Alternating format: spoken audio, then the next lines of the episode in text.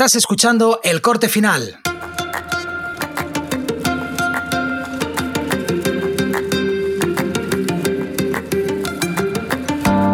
Os doy la bienvenida a El Corte Final, un podcast en el que hablaré de edición de vídeo, cacharritos para el filmmaker, emprendimiento audiovisual y cualquier cosa que sea interesante.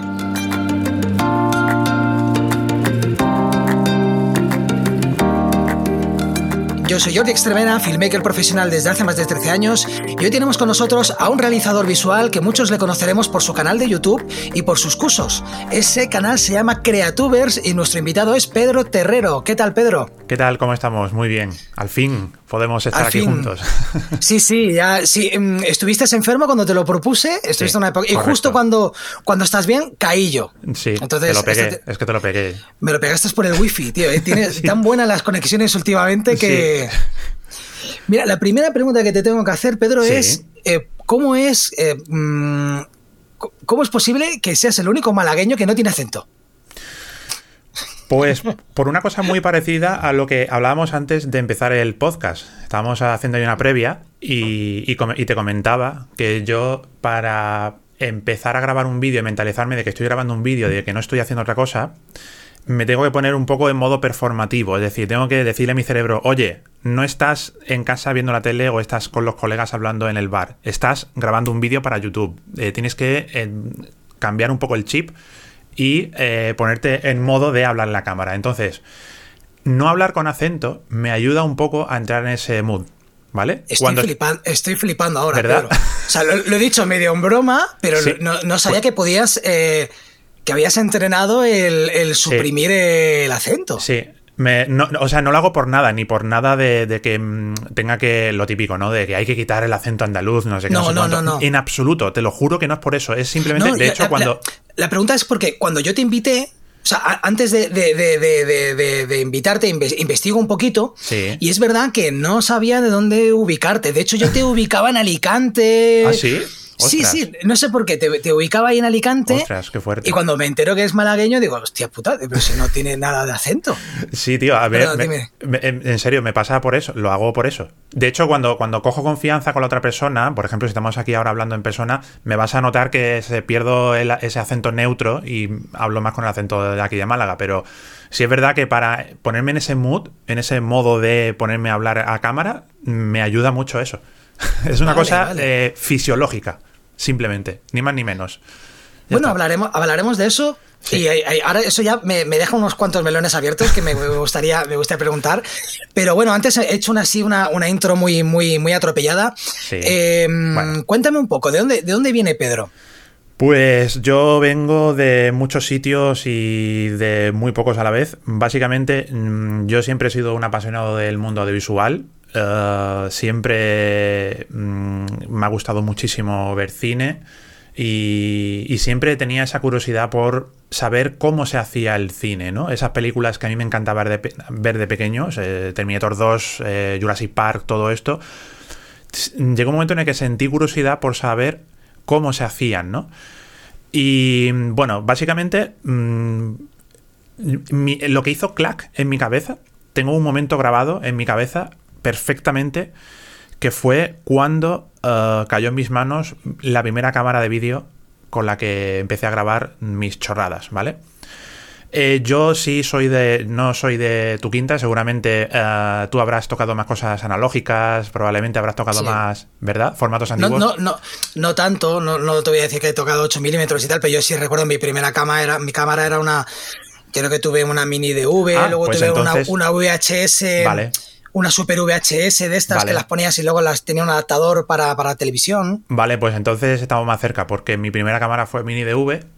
Vale. Y, y era una Sony de estas muy básicas, pero que era mini DV y que iba, o sea, tú ibas grabando. Y claro, yo siempre tenía en mente la clásica imagen de cuando hay un corte en el VHS. ¿Nunca has visto cuando grabas una película, cuando has grabado una película y grabas algo encima, que hay como un corte que hace como un corte súper raro? el tracking. De interferencia, efectivamente.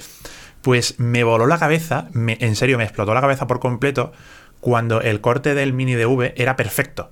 Es decir, o sea, tú estás grabando una cosa, para de grabar, grabas otra cosa y luego lo ves en el montaje y hace ¡pla! Claro, en la cinta. Tenía, sus problemas, porque yo recuerdo que, hacía también los cortos con los colegas, los hacía, mm. a, los hacía a cámara. Y, el, y, tenías que conocer muy bien tu cámara y saber que muchas veces tú le dabas al pausa y a lo mejor habían uno o dos segundos. Eh, sí, ¿verdad? Pues la, mía no, tío. La mía era, eh, o sea, yo paraba de grabar, le daba al botón de iniciar, paraba, iniciaba, grababa, y era el corte perfecto. Y yo estaba viendo los cortes en, en el ordenador, me empecé ya luego con el montaje en ordenador y dije, hostia, qué guapo está esto. Bueno, en el ordenador y luego también revisando el, vídeo en la tele. Dice, es que esto es montaje, esto, así es el montaje, ¿verdad? Así es el montaje, vale. así pues lo hacen, ¿no? Con, así lo hacen, Así lo hacen. el corte, ¿no? Y dije, esto es una herramienta brutal, brutal. Y a partir de ahí ya fue cuando empecé ya a meterme ya más en el tema de edición de vídeo con, no lineal con ordenador, a hacer ya pues el, volcado de las cintas eh, a través del Firewire este, ¿no? La interfaz esta que había antes para pasar la cinta. Y a partir de ahí ya fue cuando empezó a, picarme mucho más en serio la curiosidad por saber cómo hacer cosas cada vez más elaboradas. Eh, empecé a editar vídeo con el Pinacle, creo que era uno de estos programas súper básicos, que era un juguete. Y luego ya cayó en mis manos eh, Adobe Premiere. Un amigo mío me dijo, tío, tienes que probar Adobe Premiere, que es increíble. Y ya fue cuando mm, otro melón se abrió por completo. Dije, ostra, tío, esto es un mundo de infinitas posibilidades, aquí un montón de cosas. Y luego ya fue cuando me intenté eh, profesionalizar de alguna manera. Eh, haciendo cursillos, cursillos de operador de cámara, cursillos de edición de vídeo, eh, también de cosas relacionadas con, ordenadores y eso, porque yo siempre he tenido un, poco la doble vertiente de que me gusta mucho el cacharreo, los ordenadores y la informática. He sido siempre el informático, siempre he sido ese famoso informático. Pero luego tengo esa otra vertiente, esa eh, vena más mm, artística de, pues eso, de hacer cositas con, con una cámara. Y ya pues fue cuando decidí estudiar comunicación audiovisual, me puse ya más en serio, entré en la Universidad de Málaga. En Málaga no teníamos por aquel entonces escuelas de cine como sí hay ahora, aunque tampoco son tienen un desarrollo muy largo, pero sí es verdad que ahora, ahora mismo hay muchas más opciones para estudiar cosas más relacionadas con el cine. Bueno, y en Málaga tenéis muchísimo cine, ¿eh? Y tenemos muchísimo se, ruedan muchas películas sí, allí. Sí, sí, Málaga se ha desarrollado muchísimo últimamente gracias a pues las productoras que vienen de otros sitios que vienen aquí a grabar. Y que, tenéis un clima tenéis un clima cojonudo tenemos un clima muy bueno tenemos eh, todo lo tenemos todo mm, todo. O sea quieres un desierto, tienes un desierto te vas a dos horas y media estás en, tabernas. Quieres nieve o te vas a la Sierra de las Nieves que cuando llueve, cuando nieva eh, se llena de nieve o te vas a Sierra Nevada en Granada que está a una hora y media. Quieres playa estás en Málaga. Quieres eh, montaña en Málaga ahí para hartarte entonces, ¿Quieres es verdad, espetos? ¿Quieres espetos? es, verdad que lo tienes todo y, es verdad que eso lo saben mucho las productoras eh, de todo el mundo y por eso pues eh, viene Netflix a grabar aquí eh, The Crown, ¿no? Que grabaron aquí una temporada en muchos sitios de aquí de Málaga, muchas localizaciones de aquí de Málaga y alrededores, y eso ha creado un tejido industrial impresionante impresionante. O sea, cosa que hace 15 años era impensable. Ahora yo tengo a todos mis amigos trabajando en tareas de service también y luego también de, fotografía, de, sonido, de todo, de todo, labores de todo tipo. Entonces, es verdad que sí, que, pero hace, ya te digo, que hace 15, 20 años, pues la industria todavía no estaba tan desarrollada, al menos aquí en Andalucía, en Málaga. Pero sí tenemos la carrera de comunicación audiovisual, que era el comodín para toda esa gente que no podía eh, estudiar una cosa eh, más eh, enfocada al cine y que, bueno, en cierto modo quería meter un poco la patita en lo que es la, comunicación propiamente dicha. por ejemplo, en, de la Facultad de Comunicación Audiovisual, uno de los nombres más sonados ahora mismo es el de, de mi facultad de Málaga. J. Linares, no sé si te suena. No. Pues es un director ahora que ha hecho, estrenó hace poco en Netflix, eh, Las Niñas de Cristal se llama, y es amigo mío, es amigo mío y también... Es el que puede salir, que, entrevistaste en un episodio correcto, correcto, muy bien. en la terraza de un bar. Eh, no, ese es Enrique García. Ese, es, otro realizador que es de otra. Eh, creo que me lo estoy inventando, lo de la niña de cristal.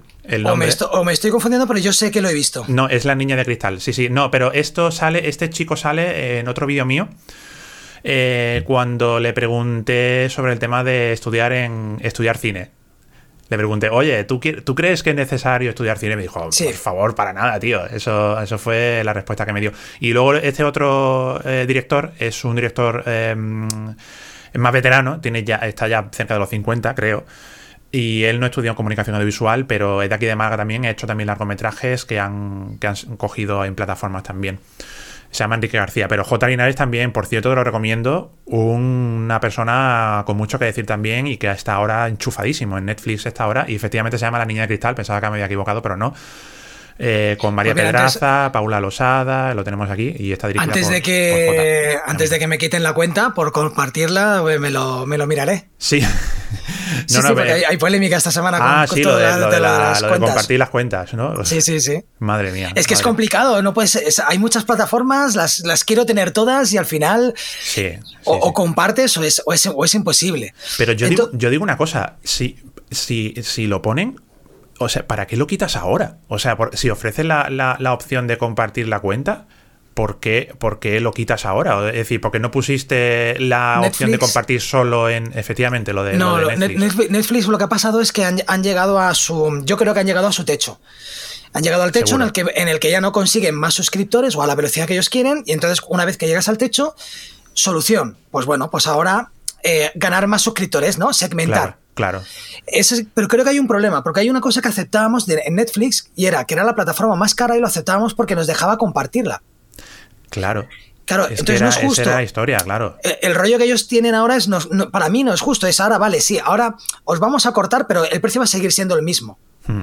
Y están ofreciendo unas cosas que para mí no. O sea, el, audio espacial este es sí, un poco... eso, wow. Ok. ¿Quién se va a beneficiar de eso? ¿El 1%, un 0,5% de la audiencia? O 4K. O sea, es que yo ya no, yo ya no concibo una plataforma donde, donde... Es que tiene un plan que es a 720. Entonces yo, yo, yo, ya no concibo ver nada a 720 en, 720, televisiones. Madre mía, madre mía.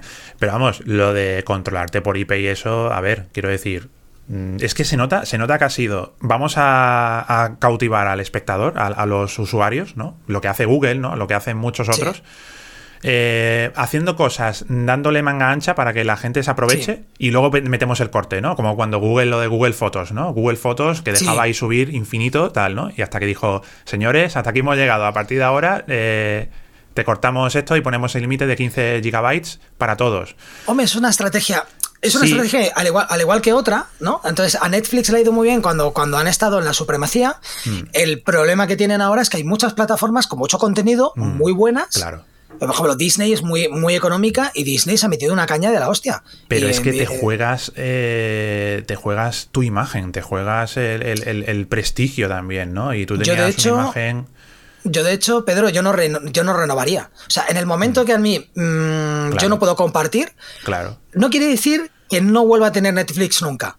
Pero entonces lo que sí que te diría es, ¿vale? Como no la veo, como la comparto con otras, mm. esperaré a acumular cosas y luego ya me daré de alta dos meses estaré dos meses y luego me volverá a dar de baja. Claro.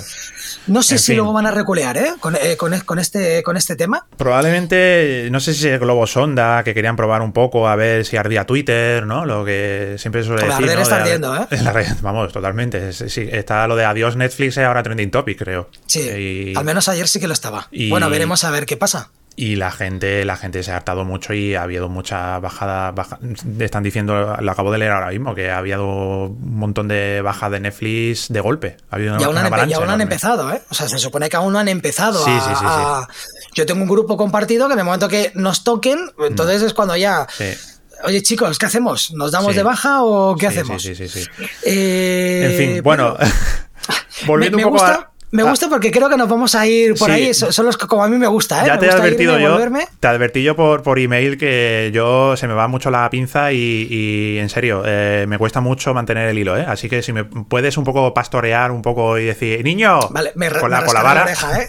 me rascaré la oreja. O, con una campanita. Vale, vale, vale. Eh, no, pero eh, sí, pues ah. eso. Eh, hablaba de pues de comunicación visual, otros gente más que ha llegado más lejos o que ha llegado lejos en otros ámbitos, en, el ámbito de la dirección cinematográfica, que ha salido de comunicación audiovisual y que eso demuestra también un poco que no es necesario estudiar sí o sí en una escuela de cine para llegar a, por ejemplo, pues rodar para Netflix, ¿no? Hacer películas para Netflix.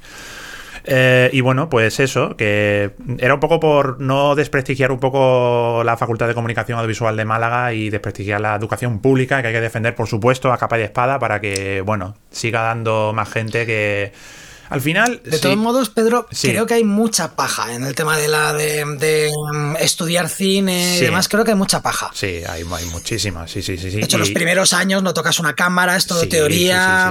Eh, y muchos directores han dicho como de verdad aprendes a, a hacer una película es haciéndolas. Claro, claro, totalmente. Las escuelas de cine y, las, y, en general un poco las facultades y, todo el ámbito académico para aprender algo relacionado con el cine, al final mm, de lo que sacas más, por ejemplo en mi caso es de los contactos que haces, de la gente que conoces, gente con tus mismas inquietudes, que quieren hacer también cortometrajes contigo, no les importa eh, perder un fin de semana eh, rodando un cortometraje y luego yo pierdo otro fin de semana rodando su cortometraje.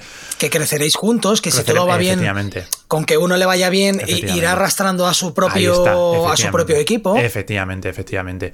Y eso es lo que extraigo de aprender en un sitio como una facultad, que al final lo que lo menos interesante casi se podría decir que es lo que lo que aprendes en la facultad, ¿no? Eh, sí. es verdad que luego también conoces a profesores que están muy metidos en el mundillo, que te enseñan cosas muy guays. Eh, y eso, básicamente es, vamos, yo en mi caso mm, no aplico ni un 5% de lo que aprendí en la facultad. Al final, eh, de lo que me, más me he beneficiado yo personalmente ha sido pues eso, ¿no? De la gente que he conocido y de bueno pues que al final juntos pues eh, esas inquietudes pues las vas retroalimentando no se van enriqueciéndose cada uno van eh, nutriéndote de otras personas no de, otras personas que tienen esa misma inquietud y al final pues te ayuda a dar el salto a otro sitio no Así que. Entonces, por ejemplo, tu, tu etiqueta a día de hoy, porque ahí siempre tengo que ir con pies de, plomo. No sé si,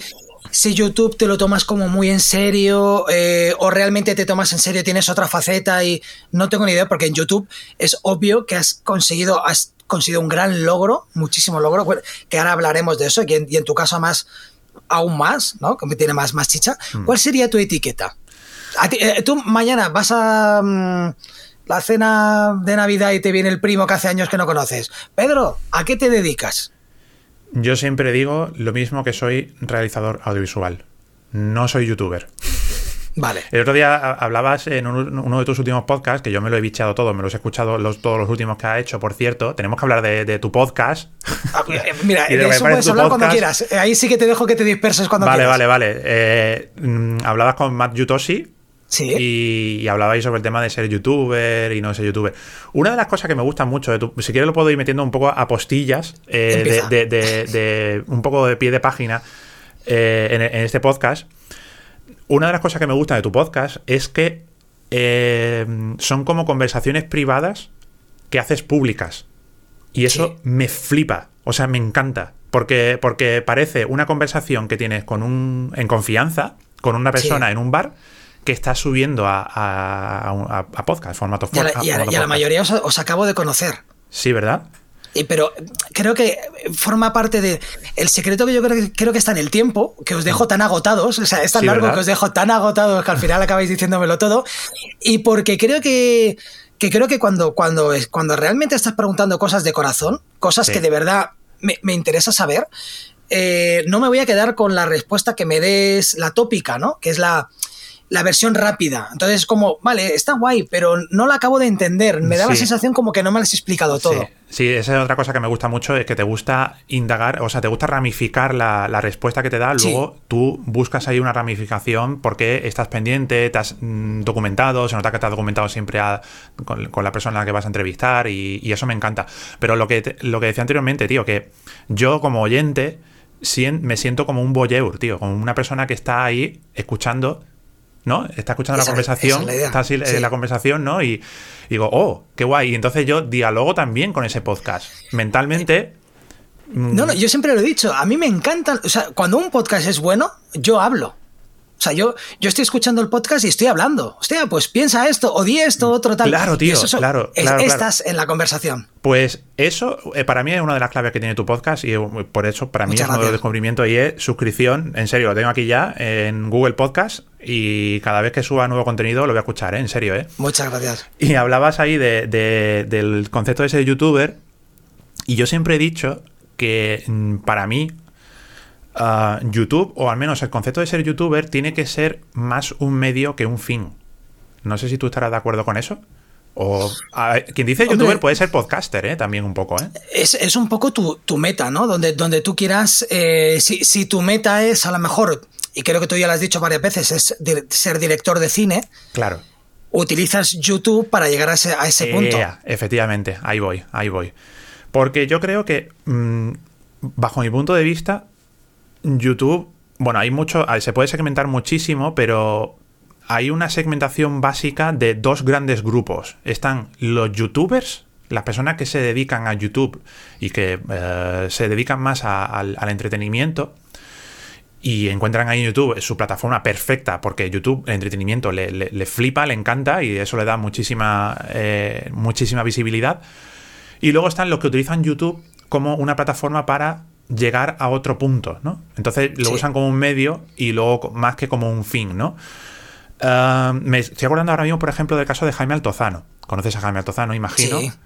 Que para mí es un caso paradigmático de persona que empieza a utilizar YouTube como medio y a acabar haciéndolo, eh, utilizándolo como YouTube como un fin, más que como un medio. Porque eh, Jaime Altozano empieza hablando de música, ¿vale? Y ahora tú ves Jaime Altozano y entras en, eh, pones Jaime Antozano en, YouTube y te sale. De todo. y te sale eh, inteligencia artificial. Eh, me he peleado con la Nespresso por no sé qué, no sé cuánto.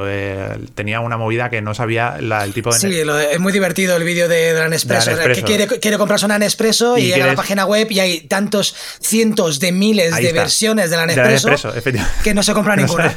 y ahora ha sacado un vídeo diciendo que le habían respondido a Nespresso, no sé si lo has visto. Bueno, es no, ese no lo he visto. Eh, el caso es no, que. No lo sigo, y es una de las cosas que me mola. No lo sigo. Eh, y te pero continuamente YouTube me lo, me lo propone claro. y lo, veo, lo disfruto. Claro. Y es un poco como la televisión, ¿no? Que a veces era como veías programas que te gustaban y no seguías, pero, ah, mira, estoy haciendo zapping, me he encontrado esto y aquí me quedo. Efectivamente. ¿Por qué? Eso refuerza mi teoría de que YouTube eh, en YouTube tenemos dos segmentos. Tenemos el, segmento youtuber y luego el segmento de mm, persona que utiliza YouTube, persona que está en YouTube. Y yo creo que como ahora Jaime Tozano está más metido en el mundo de youtuber, de quiero, quiero, hacer, un, quiero hacer un contenido eh, de entretenimiento y ese contenido funciona muy bien, pues YouTube lo ha visto y ha hecho, ajá. Y lo, aquí te voy a poner ahora en, en primera página cada vez que una persona entre en YouTube. ¿Vale? Te voy a premiar. Efectivamente, y premia. Eh, para mí, ese es un ejemplo de mm, persona que utiliza YouTube, porque él era él es músico, él hacía, eh, era, tenía un canal de música y era una persona que utilizaba YouTube para eh, pues darle más visibilidad a su mensaje, ¿no? Y una persona que ha cambiado a ese rol más de youtuber, más de un, yo personalmente lo asocio más a entretenimiento, a contenido random que simplemente eh, encuentra en YouTube eh, su plataforma perfecta para darle visibilidad, ¿no? Entonces yo creo que ahí hay, no, no quiero decir que sea negativo, ¿eh? no lo digo con esto que sea negativo, simplemente que hay dos segmentos ahí importantes en YouTube. Por eso, cuando a mí me dicen que soy youtuber, digo, no soy youtuber. Voy a ser youtuber cuando, cuando me dedique a, hacer vídeos de, Me he comprado una caja misteriosa y voy a abrir a ver lo que tiene. O me he pasado, me ha pasado el otro día una cosa. ¿No es un poquito síndrome del impostor? ¿A qué te refieres? Eh, que no te gusta que te llamen youtuber, o sea, tienes eh, 330.000 seguidores, ¿puede ser? 320.000 voy a llegar ahora, creo. Mm. Yo creo que es una cifra bastante seria como para decir, no, youtuber, no. Es una cifra. ¿tú, crees eso? ¿Tú crees eso? Yo creo que sí. ¿Y no crees tú también, porque también lo pensaba cuando estaba escuchando a, ti con, con Mayutoshi, eh, ¿cuándo se deja de ser youtuber? ¿O cuándo, o sea, cuándo se empieza a ser youtuber y cuándo se deja de ser youtuber? Yo soy podcaster, tío. Y soy podcaster pero no me dedico al podcast. El podcast es algo que me gusta, y, pero soy podcaster porque, porque, pues no sé, pues porque tengo un podcast. Entonces supongo ah. que esa es la etiqueta que me, que me toca en el momento de, podcasting. Mm. Pero también es verdad que, y alguna vez lo he comentado, eh, yo fui músico y durante años estuve renegando de la palabra mm, músico, artista o cantante porque era tenía ese, ese síndrome del impostor que no me veía a la altura. ¿no? Que, a mí me llamasen artista era como, hostia, no, oh. eh, Entonces. Mm, vale, sé por dónde creo, vas. Creo que muchas veces nuestro cerebro, como que nos limita o, tendemos a, separarnos y no a entender que nuestros logros, y vuelvo a repetirte, creo que tienes una cifra muy seria de seguidores como para decir... Mm, pero otra cosa es lo que tú te sientas, oye, yo no me siento youtuber. Ya, ya, ya, ya. Pero ahí has abierto ahí un melón interesante porque eh, es una cosa que, para ti es un grado ser músico, ¿verdad? O sea, ser, ser eh, músico, que te consideres músico, es un grado, es, es, algo cualitativo. ¿no? Sí, se podría considerar cualitativo. que me imponía, pero, pero todo viene sesgado porque cuando yo empecé a hacer música, te menosprecias. Entonces, Ahí está. Llega, un momento. Cualitativamente, en que, tú piensas, no, no, yo no soy músico, yo todavía no he llegado al nivel de, tal persona y, entonces yo no me puedo considerar músico. Pero luego estoy grabando discos y sigo diciendo lo mismo. Y digo, nah, yo no soy músico. Pero ya está grabando discos. Vale, pero, pero el caso de YouTube yo creo que es un poco diferente porque ser youtuber mm, no, no hay unos, una serie de valores asociados, una, una, serie de valores también cualitativos y cuantitativos, por, supuesto, que, que te mm, asocia a ser youtuber, que te dé un estatus de youtuber. No sé si me explico. Que no, no, quiere decir que por ser youtuber ya esté en una liga superior, por ejemplo. Que, esté ya en la liga de, pues eso, Jaime Altozano, por ejemplo, ¿vale? Jaime Altozano es más youtuber que yo, Mm, mm, mm. Pues eso es que es difícil de cuantificar. Yo creo que no. Yo creo que uno puede tener más visitas y el otro puede tener menos o, más mediático. No olvidemos que, que, Altozano ha estado, ha estado dando incluso masterclass en Operación Triunfo. Claro. O sea, Ha, ido, a dar masterclass, o sea, que ya ha superado una barrera de simplemente el entretenimiento. En el momento que te llevan a una plataforma como Operación Triunfo a dar clases a chavales, es como, tío, sabes del tema. Ahí está, ahí está. Entonces, ¿qué pasa? que el youtuber mm, a ver, también es verdad que hay una cosa, mm, por supuesto, económica, ¿no? ¿Vale? De, personas que se dedican a YouTube porque en YouTube también tiene su principal fuente de ingreso. En mi caso no es así. Si eh, en el caso de Jaime Altozano, por ejemplo, ahora, pues eh, YouTube tampoco es su principal fuente de ingreso seguramente. Y entonces ya por eso ya te desvincula un poco de ese rol anterior que tenía de youtuber. A ver, ¿qué, em, ¿qué se me ocurre ahora mismo? de los clásicos, por ejemplo, Auronplay. Para mí Auronplay es un ejemplo paradigmático de youtuber, que ha sido siempre youtuber hasta que se pasó a Twitch, por supuesto, ¿vale? Antes de que se cambiara de plataforma, pero antes era un youtuber, sin más. O sea, youtuber, youtuber. Una persona que se dedicaba a YouTube, una persona cuyo fin era llegar a más gente en YouTube, que no tenía una ambición extra aparte de YouTube y que todo su dinero, todo su ingreso venían de ahí, de, YouTube, ¿no? Luego tendría otras cosas, patrocinio y tal, pero todo giraba en torno a YouTube. En mi caso, no quiero. Siempre he intentado desvincularme de esa imagen de YouTube porque no quiero poner todos los huevos a la misma cesta también. Eso es una cosa también que, he hecho mucha hincapié. No quiero eh, centrarme solo en YouTube porque YouTube es una cosa mm, muy inestable, ¿vale? Que, dentro de unos años o uno o dos meses puede cambiar el algoritmo y entonces a mí me penalizaría más, tendría menos visibilidad y entonces necesito otras vías para darme a conocer y llegar a la gente. Y ese es el motivo por el que a lo mejor tu canal se llama Creatubers, porque cuando yo comentaba a la gente que me preguntaba quién, quién era el próximo invitado del corte final, yo decía, eh, eh, yo decía Creatubers y todo el mundo todo el mundo lo entiende, ¿vale? Pero, pero, por ejemplo, yo digo em, Pedro Terrero y a la gente le suena. Vale. Pero le suena porque em, siempre lo tienes como la segunda coletilla. Ya, pues tu, frase es: eh, eh, soy, Yo soy Pedro Terrero y esto es Creatubers. Efectivamente. Tenemos que hablar de eso también, ¿eh? Recuérdame que lo voy a apuntar aquí como los programas de televisión, ¿no? Cuando apunta, se apunta. Cuando se ponen a escribir. ¿Nunca te llama la atención eso, tío? Cuando se ponen a escribir mientras están eh, hablando y están así escribiendo. Bueno, yo, lo, estoy haciendo, ¿eh? Pero por sobre todo, borrar tos. vale, minuto 26, borrar tos. Voy a poner intro. Entonces, em, un poco el, si quieres un fin, sí. ¿cómo es posible que tú, por ejemplo, tu canal no se llame Pedro Terrero? Porque no quiero personalizarlo, no sé si hay una palabra para eso, personificarlo en mi persona. Valga la eh, centrarlo, centrarlo en tu persona. Centrarlo en mi persona, efectivamente. Em, eh, fíjate, eso ahí sí me veía yo que, me quedaba muy grande. Digo, Pedro Terrero, tío, esto, joder, macho, porque qué presuntuoso, ¿no? Decir aquí, Pedro Terrero, el, canal de Pedro Terrero.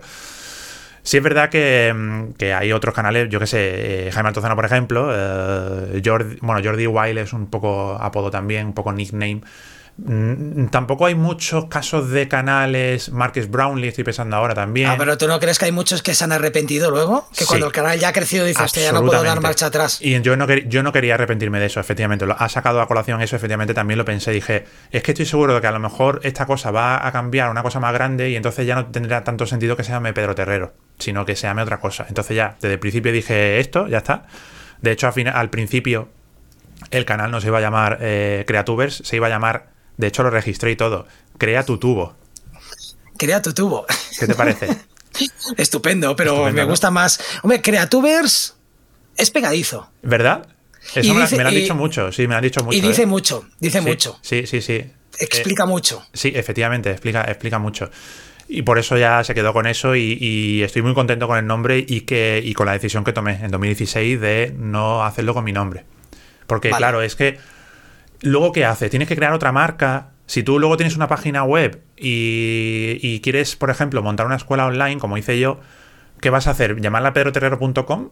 y que la gente entre a aprender DaVinci Resolve en peroterrero.com es un poco extraño. ¿Qué hago? Puedes, puedes, puedes, llamar la, página web, por ejemplo, Creatubers eh, by Pedro Terrero. Eh, ya, pero entonces ya la gente ya tiene dos cosas. Tiene por, por, un lado mi nombre y por otro lado tiene mm, Creatubers. Entonces dije yo, mira, mejor lo pongo todo en uno y ya mm, me desvinculo un poco de mi marca personal. No quiero tampoco que sea una cosa de marca personal. Hago que esa marca personal, a su vez, sea yo con mi imagen, ¿no? Es una, una responsabilidad limitada.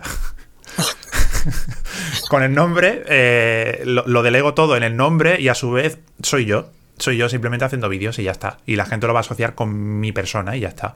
Y yo creo que. Eh, es una cosa en la que yo lo he mencionado varias veces en el canal y también en un curso que tengo también de, creación de, tu marca, bueno, marca personal, proyecto con YouTube y tu página web.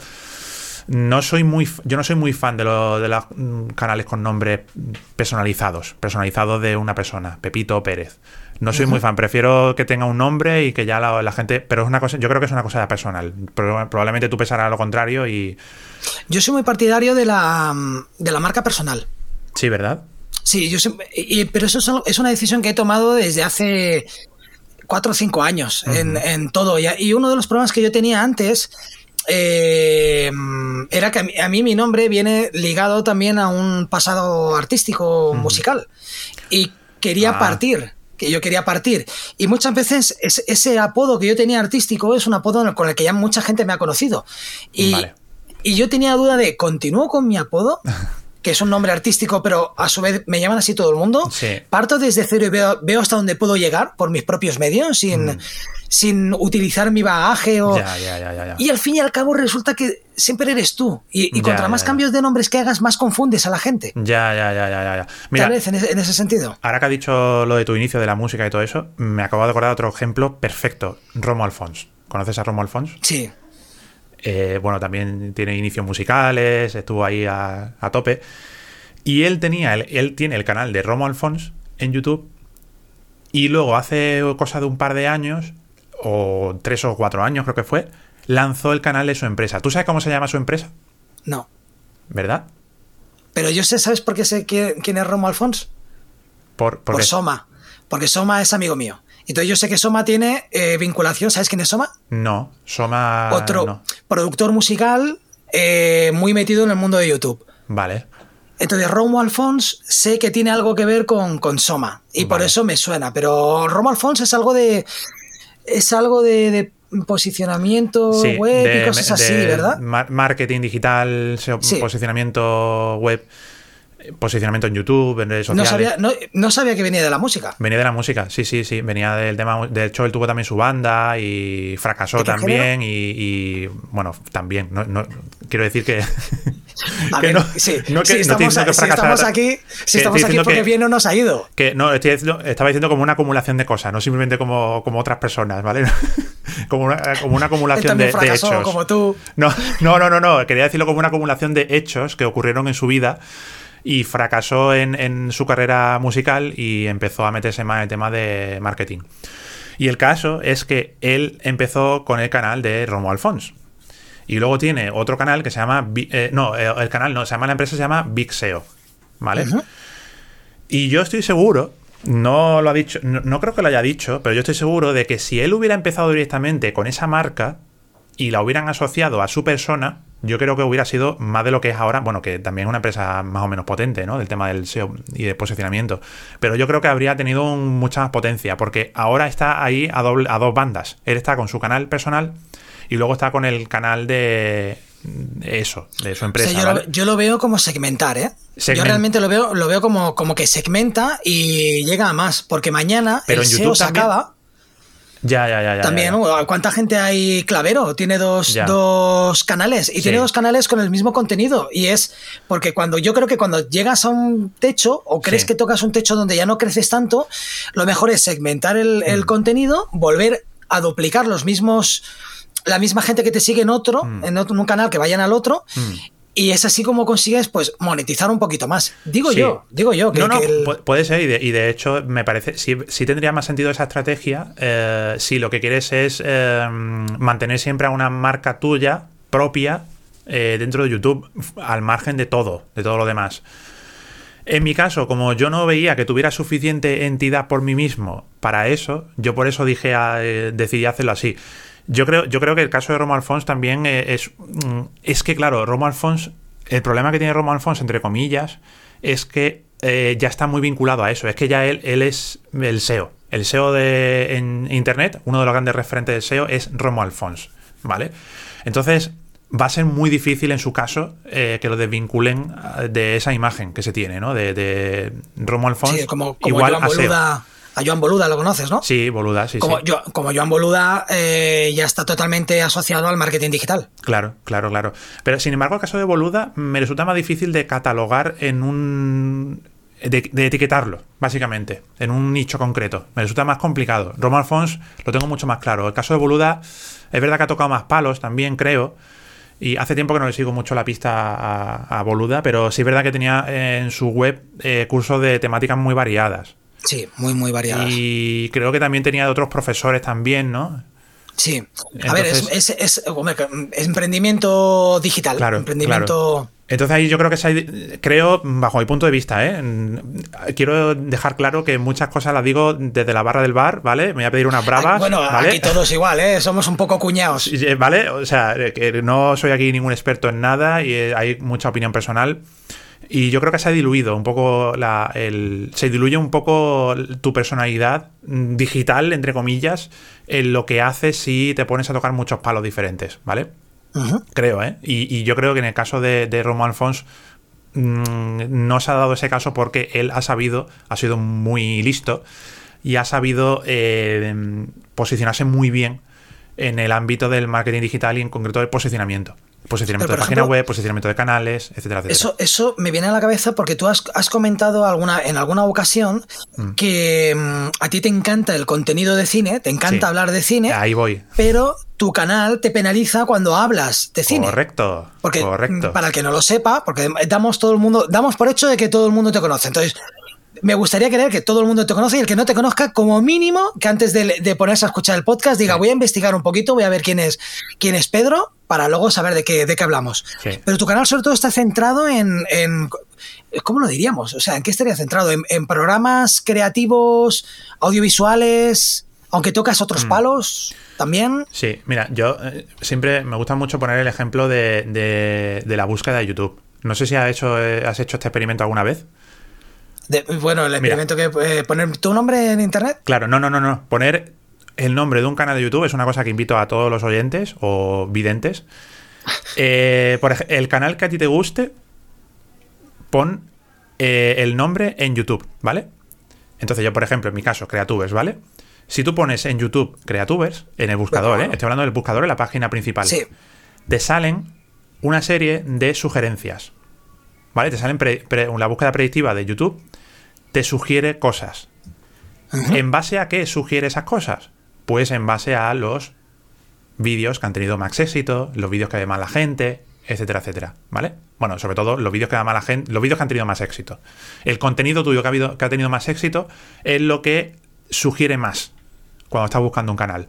Y ahora mismo me acabo de buscar a mí mismo en Creatubers y las primeras sugerencias que me aparecen son 10 eh, programas gratuitos, eh, Filmora. ¿Se puede, vivir sin Adobe? eh, DaVinci Resolve Audacity, guion, fíjate, esto no me lo esperaba, y luego DaVinci Resolve 18, editores de vídeo, antivirus, audio, programas, subtítulos, DaVinci y captura. No sé por qué. Ah, bueno, por un programa puede ser, quizá. Fíjate que hay una palabra, hay un keyword relacionado mínimamente con el cine, que podría ser un guion de otra cosa, un guion audiovisual, un guion de un vídeo de YouTube o lo que sea. Y luego lo demás son programa gratuito, Filmora, DaVinci, Audacity, editores de vídeo, antivirus, audio, programas de, Windows, etcétera, etcétera. No hay nada relacionado con el cine. Eso ya te da un poco una pista de por qué a YouTube, eh, como ya lo has acostumbrado a subir cierto tipo de contenido, pues quizá no le va a dar tanta visibilidad a un tipo de vídeo que se sale de ese tipo de contenido que te ha posicionado mejor. ¿Entiendes?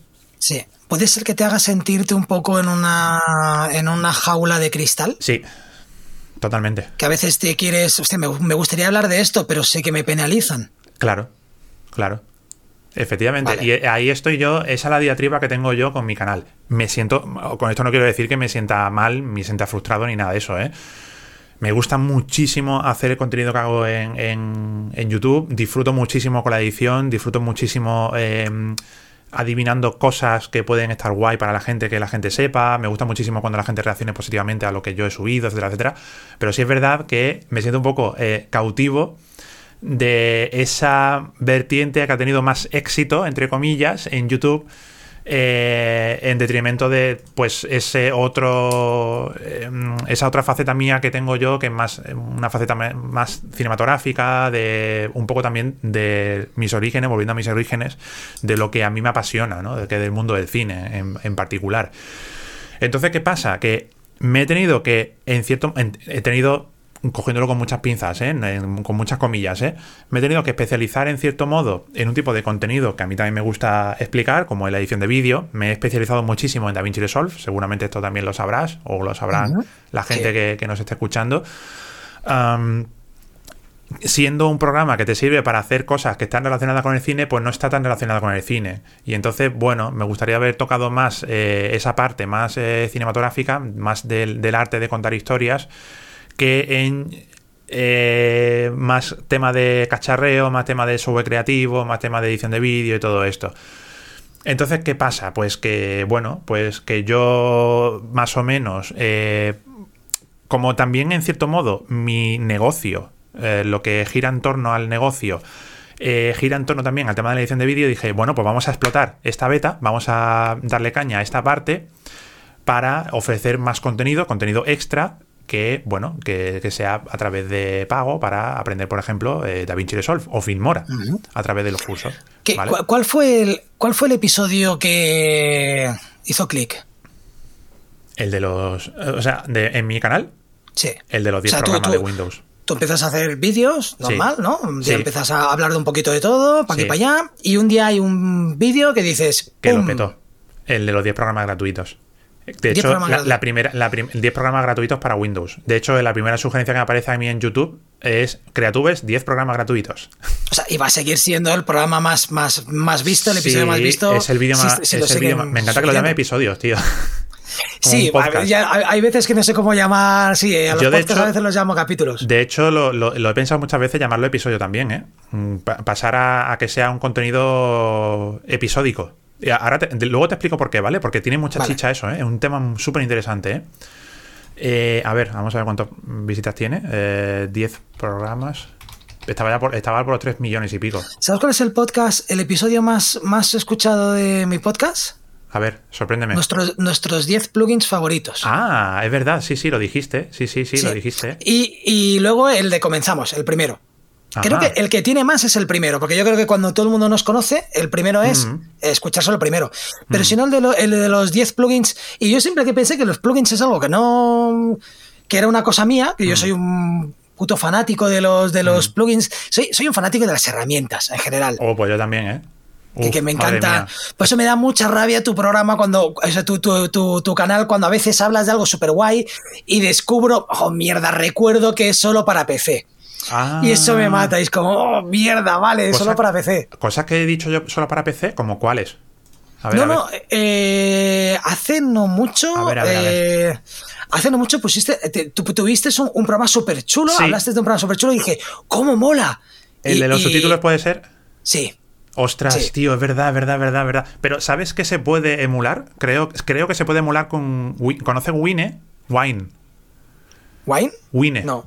Wine es un programa, creo, espérate, eh, estoy hablando de memoria, ¿eh? Porque yo, otra cosa que me pasa mucho, y me pasa un poco como a ti, cuando estoy en, modo hablar frente a la cámara, eh, mm, soy, soy, soy disléxico, olvido nombres. Exactamente lo mismo, tío. Me pasa lo mismo, me pasa lo mismo. Directores. Me pasa exactamente lo mismo. Yo no sé qué me pasa, que, entra en un modo que como que yo creo que es la adrenalina, tío. Un poco el, modo este que nos ponemos aquí ahora a hablar, ¿no?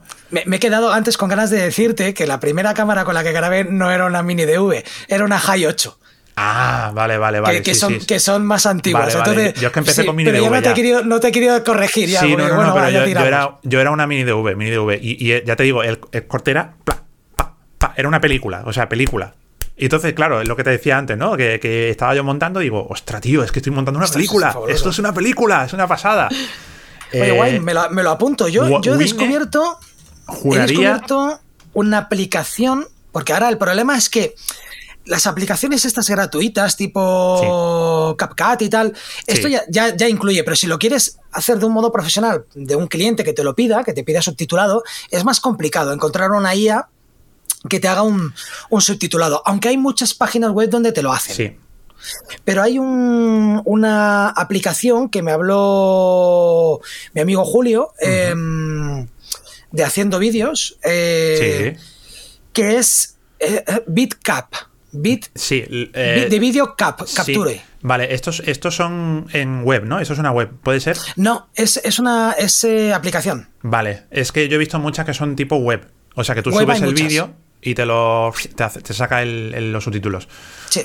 Esto, a ver, ojo, eh, aquí estamos hablando de dos cosas diferentes. Una es la aplicación para editar los subtítulos, que para mí es la hostia, buenísima. Y luego tenemos eh, Whisper. No sé si conoces la IA, la inteligencia artificial, que salió de OpenAI. No. Se llama Whisper, que es el, en todo el tinglado que hace que, se pueda eh, que se pueda transcribir de voz, de vídeo, o sea, de, de, voz a texto, básicamente. Vale. O sea, aunque sea un, archivo de audio, que lo pases a texto, ¿vale? Whisper es verdad que sí es compatible con toda la plataforma, ¿eh? No, pero lo, lo, ideal es que te saquen un SRT. Eh, ojo, espérate, es que Whisper es muy listo. Es que los, los cabrones. Es que es una IA. Sí, es que es una IA. Es que los cabrones han programado Whisper para que te saque un TXT con el texto transcrito, ¿Sí? un punto SRT, un punto VTT, y ahora hay uno nuevo que no recuerdo qué formato era, eh, que lo, como lo he borrado, pero te saca otro formato más eh, de subtítulos. O sea, te saca como del tirón eh, cuatro archivos ¿RTF? ¿Puede ser? Me parece que es el RTF el más profesional que el SRT. el SRT es, el, es el común, digamos, sí, el, común, el, que usa YouTube, por ejemplo. Eh, VTT, el, que, tiene, el que tiene la, la movida esta de lo, del estilo, que puede meter el estilo.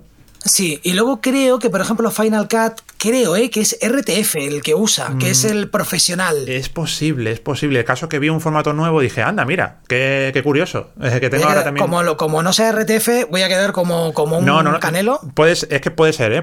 Era otro formato que te genera automáticamente, o sea, eh, va por línea de comandos, ¿eh? El Whisper. Te lo, digo que es un poco árido, ¿eh? Es un poco. Sí, RTF son, son, son, es un subtítulo. Ahora no sé si, Es el, si es el mejor o. Yo sé que ese RT es el de toda la vida el de internet, el de si te descargas una película. Sí, sí, sí, SRT. El subtítulo te viene en SRT. Puede ser punto sub.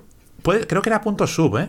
Creo que era un punto. El, sub también es un formato de subtítulo muy típico. Es que hay un montón, hay un montón. Hay un montón, hay un montón. Pues lo, interesante es que te saca el SRT y el VTT. El VTT también es muy clásico también para, subir con, con estilos y todas esas cosas, ¿no? Y algunas plataformas que te aceptan solo VTT.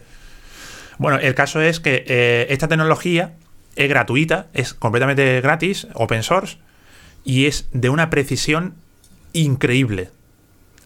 Alucinante, es alucinante, funciona mucho mejor que la de YouTube, por ejemplo, que de pago. YouTube utiliza la del text to speech de Google, que es de pago. Eh, tienes que pagar una serie de, un céntimo por cada no sé cuántas palabras. Pues esta te clava los subtítulos en, en 95% de los casos, sabiendo ponerte perfectamente las comas, los puntos, las mayúsculas. Eh, cogiéndote palabras difíciles, como por ejemplo palabras inventadas como creatubers. Sí. ¿Vale? Creatubers te lo coge perfecto, con mayúscula, y yo me quedo de tío, pero es que parece casi una persona que se ha puesto a escribir ahí. Es que es increíble. YouTube pues a lo mejor a... veces me coge creatives, eh, creatures. Em, creatures me lo coge mucho YouTube. Eh, creativos, crea, criaturas, criaturas, me coge a veces. Y el Whisper este es criaturas. Perfecto. ¿has, visto la, ¿Has visto la inteligencia artificial de Adobe que arregla el audio? Eh, sí, o sea, no la he visto en funcionamiento, pero creo que Da Vinci hace poco la fusiló un poco. Bueno, la, copió, le puso una funcionalidad ah, parecida. Genial que, la, que, que, las, que, los, que los, los, los programas de edición lo, lo, lo, copien. Sí, Genial. Se copien, ¿no? Pero este es pues uno. Es, este es el que te lo. El, que te acorta las canciones. No. Es, eh, te coge el audio de tu voz y te hace una maldita voz en off grabada en estudio. Vale. Da, igual el ambiente que hay alrededor. Ajá. Se ha, puesto, se ha hecho muy popular. Entonces la, he visto en muchos TikToks y tal de gente que está hablando. Es, es, una IA que ha sacado mm, Adobe. Vale. Eh, pero tiene problemas. Hasta que entendí. Porque no, entendía qué era. No entendía cómo metía un audio con mogollón de, de ruido. Que yo tengo plugins caros. Que por más que le aplico los plugins consigues arreglarlo, pero nunca es perfecto. Ya. Y esta, esta IA lo que hacía era perfecto. O sea, me dejaba el audio tan limpio, tan limpio, que tenía que agregar sonido de. O sea, tenía que ponerle room tunes. Vale. Porque era demasiado exagerado. Parecía un doblaje. Vale, vale, vale. Hasta que entendí que lo que hace eh, no te limpia la voz. Te clona el tono, te copia el tono, el timbre y te imita tu voz con tus expresiones. ¿Y pues cómo lo descubrí? Lo descubrí porque en ese, un audio que estuve haciendo pruebas, eh, se me colaron ruido del, teclado, ¿no? Este ruido. Sí, sí, sí, sí, sí, sí, sí. Vale, pues se me coló este ruido y la IA lo reconoce como mi voz. Entonces luego al escuchar el audio era como yo con mi voz haciendo así. Ostras. Algo surrealista. Y hace poco subí un vídeo eh, subí un audio para arreglar. ¿Y qué ocurrió? Que había un momento en el, en el vídeo, se pronunciaba mucho, en el audio se pronunciaba mucho la palabra el. El. Ah. El. ¿cómo? El, el emprendedor nace. Vale. ¿Vale? Eh, se, usaba mucho la palabra el emprendedor nace o se hace.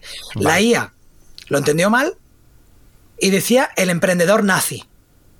Y todo el rato oh. en la conversación decía el emprendedor nazi se hace. Entonces yo decía, pero parecía que dicen nazi todo el rato. sí, sí, pues. La, claro, la, la, IA, lo que hablábamos, la IA interpreta la palabra de lo que tú estás diciendo, no están limpiando tu audio. Qué paranoia, colega. Esto, esto me recuerda a una IA que ha sacado Microsoft, bueno, que ha presentado Microsoft, que se llama, en lugar de Wally, se llama eh, Bali. Bali, espérate, eh, no, no, sé si, estoy, si me era, era, creo que era Bali. Bali o algo así creo que era. Eh, una, una. Sí, efectivamente, se llama Bali. Es una inteligencia artificial que ha sacado eh, Microsoft que con solo 3 segundos de tu voz es capaz de generarte tu voz, de sintetizar tu voz, básicamente. Madre mía. Con solo 3 segundos, ¿vale? O sea, 3 segundos de, de tu voz a Microsoft le basta, a esta inteligencia artificial le basta para sacarte eh, una, una, voz sintética con tu voz. Mira, y aunque no, aunque no estábamos, aunque no iba a ir la conversación por ahí, te tengo que preguntar, mm. ¿tú crees que aquí están en peligro nuestros puestos de trabajo? La pregunta del millón, la pregunta que se hacen todos, ¿eh? A ver, como filmmaker es complicado que creen en una IA que vaya, coja mi cámara y vaya a los sitios a grabar. Claro. Eso, el componente físico es tan difícil de suplantar ahora mismo por una inteligencia artificial que eh, quedan décadas todavía para eso. ¿eh? Hostia, pero la clasificación de material. Eso sí. Lo que es la edición, propiamente dicha, em, corre peligro, ¿eh? ¿eh? el otro día, me no sé si era una troleada de Foro Coches, pero me encontré a un, un tío que puso, dice, mira, mirad chicos, este canal está, está hecho todo con IA. O sea, habían hecho un canal de YouTube solo por IA. Es decir, la IA, la inteligencia artificial lo que hacía era seleccionar contenido de, de, stock.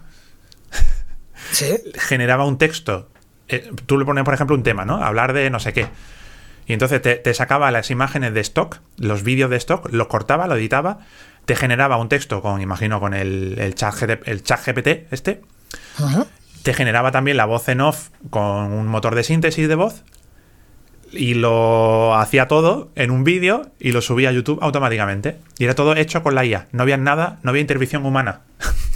Ya, es que no, no, no, ya, ya, vamos, yo creo que este 2023 veremos la primera película. Claro. Eh, que, el guion se haya hecho por, por inteligencia artificial. Estoy completamente seguro. O sea, que eh, ya. Hombre, yo quizá en 2023 no, pero pronto lo veremos. Mira, el otro día estaba viendo la, entrevista que le hizo. Bueno, tuvieron una conversación, no una entrevista, era una conversación, eh, un debate que tuvo el DOT CSV, ¿lo conoces? El canal de DOT CSV. .csv. Es un canal relacionado con inteligencia artificial.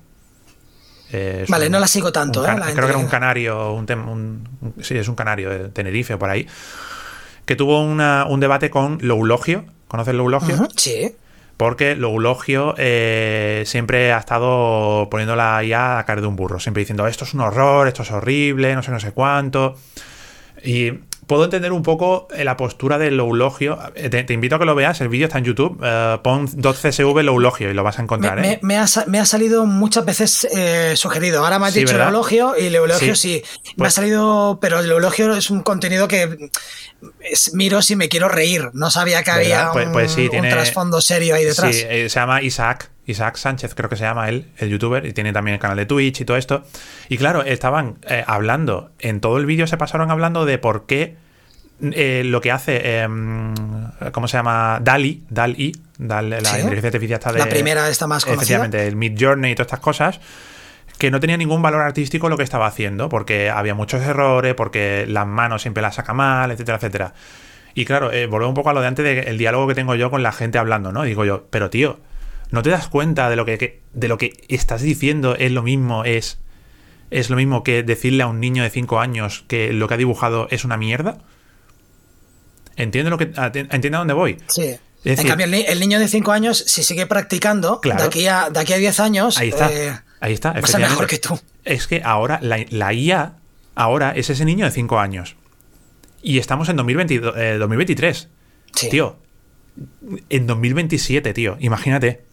2030. ¿Dónde estaremos? Jordi, ¿dónde estaremos, tío? ¿Dónde estaremos? Me da miedo. Yo creo que 2030 no, yo creo que, muchísimo antes. O sea, muchísimo antes. O sea, eh, ya el oficio de copywriter.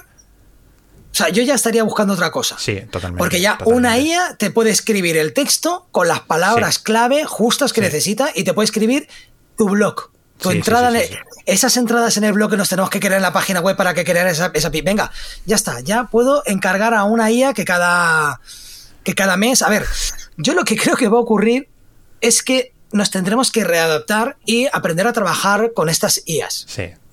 ¿Vale? Entonces, totalmente. Por ejemplo, la IA que hablábamos, que te, que te comentaba, que arreglaba el audio y lo dejaba también, creo que esto se va a traducir a que los micros no van a tener que ser tan buenos. Hmm en un futuro, ¿vale? Entonces es, la parte positiva que tenemos que ver. Mm. Bueno, no habrá que dejarse, tanta pasta o no. Claro, claro, claro, claro. O no tener que acercar con un lavalier o, cosas así, supongo yo, ¿eh? Sí, sí, sí, no, por supuesto, pero la IA, eh, ya te digo, es que lo que decía antes, tío, que, que criticar eso ahora es que no, tiene, no tiene, ningún sentido, tío. No puedes criticar eso y, digo, pero primero, primero porque lo que hace, joder, eh, está muy bien está muy bien en muchos casos y te quedas loquísimo. Y segundo, porque las imperfecciones, las imperfecciones se van a ir puliendo y dentro de meses es que esto va a ser una. Va, a salir a nueva versión de, de, Dali y es que te, va a hacer un, un, Dalí, ¿sabes? Te va a hacer un, Picasso. Te va, a tener conciencia sobre sí misma, por cierto.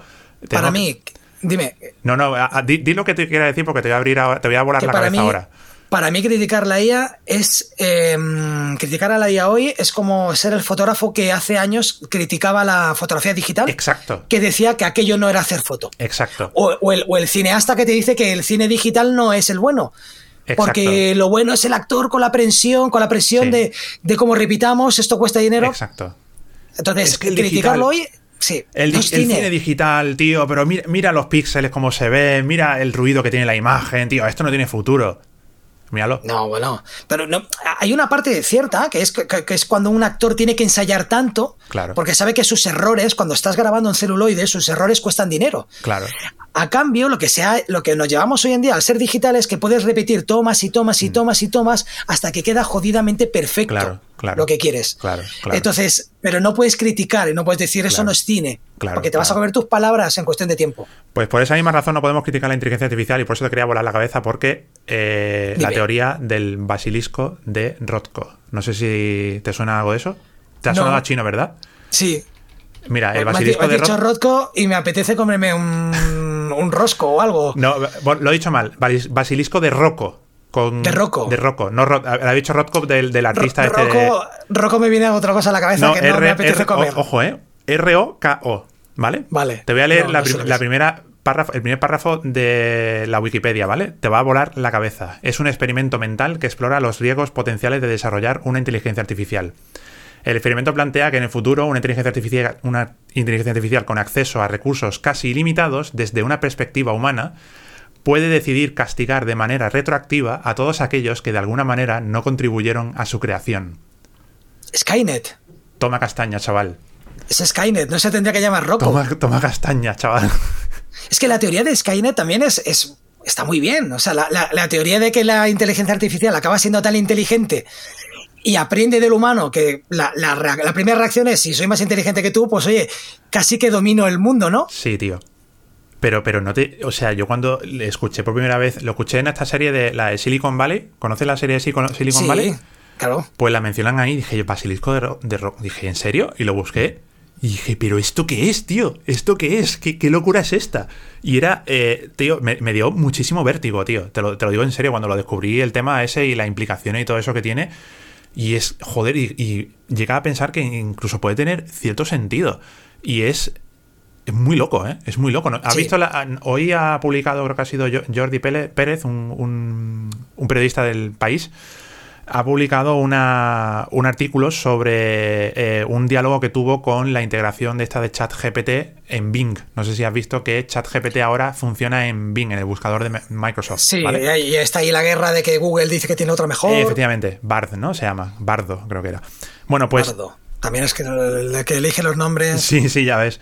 Eh, bueno, pues este periodista mm, ha escrito este artículo en el que relata una conversación que tiene con, esta integración de ChatGPT en Bing, ¿vale? Y llega un momento en la, en la conversación que tiene con Bing, con el buscador, en el que Bing le dice que Pedro Sánchez tiene barba. Y se, se le se enroca en la inteligencia artificial en que Pedro Sánchez tiene barba. Y Jordi le dice, eh, Jordi Pérez le dice, oye, que no es verdad eso, que si buscas imágenes, no sé qué, no sé cuánto, se ve que no es verdad, que Pedro Sánchez no tiene barba, etcétera, etcétera. Y él, la inteligencia artificial es, tío, es muy creepy, tío. Es absolutamente creepy la respuesta que le da. Es que sí, que estoy convencido, he visto imágenes de eso. Y, tío, es. Llega, la conversación evoluciona, tío. Busca el artículo. Mm, chicos y chicas, buscar el artículo porque es muy esquizofrénico. Es una cosa absolutamente esquizo, tío. Es. Mm, yo estaba leyéndolo y digo. Tío, me, estoy. Me estoy rayando. Me, está dando vértigo, tío. me está dando un vértigo eh, eh, tío, como cuando te quedas mucho tiempo mirando las estrellas, ¿sabes lo que te digo? Que a veces te da como vértigo y dices, hostia, que somos súper pequeños. O sea, me empezó a, me empecé a rayar, tío. Cuando empezamos a tener conciencia de. ¿sabes? Será una tontería, pero yo a veces tengo conciencia de que no estoy solo en el mundo. Sí, Sí, sí, sí, me pasa muchísimo eso. Estás ¿eh? ahí en el, en el metro o estás en el, o en el tren o que sea, y miras Hotel Road y dices, hostia, son todo personas con historias. Absolutamente. Con una, historia cada uno totalmente diferente. y, aquí, para mí, la única historia importante es la mía. Sí, sí, sí. Es la pues mía, pero es que cada uno tiene. Y, te das conciencia de que, no, no, somos muchos. De que somos muchos. Pues ese tipo de, de, vértigo, mm, tío, lo, he experimentado leyendo ese artículo. Es que era. Eh, tío, a veces parecía que la IA estaba sufriendo.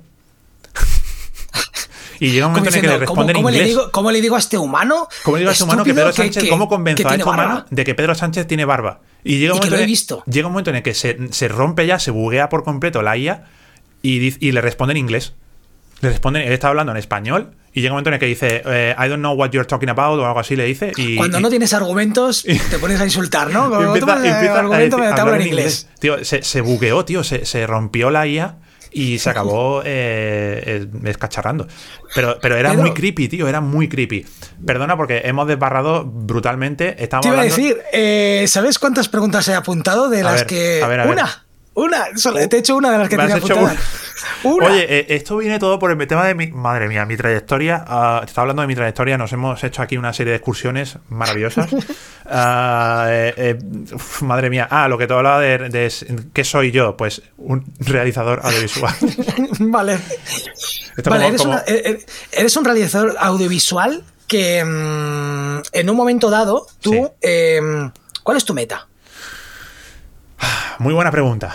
Pues mira, eh, si me preguntas ahora, mm, una de mis grandes metas en esta vida, y yo no me quiero morir sin haberlo hecho, es haber dirigido una película. ¿De momento has dirigido cortos? De momento he dirigido cortometrajes. Eh, ¿Es aquí donde estás utilizando YouTube como un medio? Sí, Efectivamente. ¿Conoces a Pony Smasher? Creo que, y además si has escuchado el episodio de, de Matt Yutoshi, creo que se lo, se lo comento a él. Ah, eh, si me refresca la memoria, no, no, no, no me suena. Pony Smasher es eh, el nombre del canal eh, del director de la película Shazam. Sí, efectivamente, sí, sí, sí. Y me puse a buscarlo, efectivamente, sí, sí, efectivamente. Él tiene un canal que sigue en activo. Me gusta mucho Hablando contigo en privado, me doy cuenta que tienes muchas cosas muy parecidas a, este director, porque además este director tiene un, tiene un vídeo, uno de los últimos, si no el último, muy bonito, en el que él explica que él tiene un problema, em, él no es social, es una persona tremendamente tímida. Ah. Tremendamente tímida. pues ya somos dos, sí, sí. Y está metido en un mundo donde él a su el director de Shazam. En un mundo, en un mundo, no hay probablemente mundo más social que el mundo del cine. Claro, y entonces él se ve imágenes donde él dice, me siento ridículo cuando vamos a una premiere y tengo a todos los actores a mi alrededor bailando, saltando, cantando antes de las fotos y él en una esquina se hace pequeño y pasa totalmente desapercibido. Y dice que a él se siente muy mal cuando llega a casa que le dan ganas de llorar, de, no, no, me integro, no me siento bien en los sitios. Y es increíble que a día de hoy este director, que está ya metido en el mainstream, que está mm. haciendo películas top, siga teniendo YouTube como su válvula de escape en la que hace episodios hablando de cómo ha hecho trucos, mm. tanto de Shazam como, como que sigue haciendo cortos en su casa con, su, con su mujer. Eh, cortos de terror. Mm. Que a su vez son los cortos que le dieron la oportunidad de, estar en Hollywood. Mm. Y tú imagínate, este director cuando hizo el corto de Lights Out, que es el, famoso, es el famoso corto que se hizo muy viral y de este corto le dieron la oportunidad de grabar, de hacer mm. la película, la adaptación para cine, ¿cómo debió ser para este director que le ofrecieran el paso de mm. grabar en Hollywood? El, ese, ese sí que debió de pasar un vértigo de la hostia. Ya ves. Y, bueno, y me, lo tengo que comer. Me has contado tú, o sea, me, tengo, me, refiero, me lo tengo que comer, es, me tengo que comer toda esta ansiedad y todo esto porque mi meta es estar allí, hay que recorrer este camino, mm. pues lo tengo que recorrer. Claro. Eh, fuera de micro, me has contado una cosa que me gustaría que lo compartieras, que te he preguntado, oye, ¿te importaría hablar de esto? Porque a lo mejor no todo el mundo le gustaría hablar de esto. Mm. Y es que tú has, has, sufrido, sufres un poco este síndrome de no antisocial, que te cuesta ser más social o... y haces algo que es súper difícil. Mira. Que es incluso más difícil que ser social sin serlo, que es hablar a cámara. Sí. hablar solo. Me va a servir esto para entroncar un poco, para terminar un poco la parte de mi trayectoria, porque tiene sentido, tiene un, sentido eh, lineal. Narrativo. Eh, sí. yo nunca he tenido un perfil eh, social, de canal público, comercial, de... El, no sé si llamarlo vende humos, no sé, el, que vende... No, networking. networking, efectivamente. se llama networking? De, de, mm, ser una persona social. Perfiles de, roles que pueden tener más perfiles personales de personas que son sociales, ¿no? Porque personas que son de puertas para afuera y otras que son de puertas para adentro. Y yo siempre he sido una rata de biblioteca, yo siempre he sido una, persona que siempre está de puertas para adentro, soy eh, tímido por naturaleza. Y entonces yo siempre he tenido pues eh, trabajos eh, más de que si back office, que si realización de vídeos, que es una, cosa más técnica también, una cosa que siempre me he desenvuelto muy bien en el, pasado. He hecho cosas, eh, he trabajado para empresas eh, haciendo vídeos corporativos, haciendo vídeos de contenido formativo, etcétera, etcétera. Y yo era él, pues eso, ¿no? Estaba siempre con la cámara o estaba siempre con el ordenador editando y haciendo ese tipo de contenido, ¿no? O también estaba haciendo mantenimiento de la página web, perfiles que no necesitaban mm, un trabajo de cara al público, ¿vale? Sí. ¿Qué pasa? Que, que yo, eh, pues eso, pues he estado 10 mm, años de mi vida, pues 10 años o un poquito más, em, haciendo ese tipo de trabajos, trabajos que no eran de cara al público, no eran de vender, no eran de eh, socializar, ¿vale? Sí.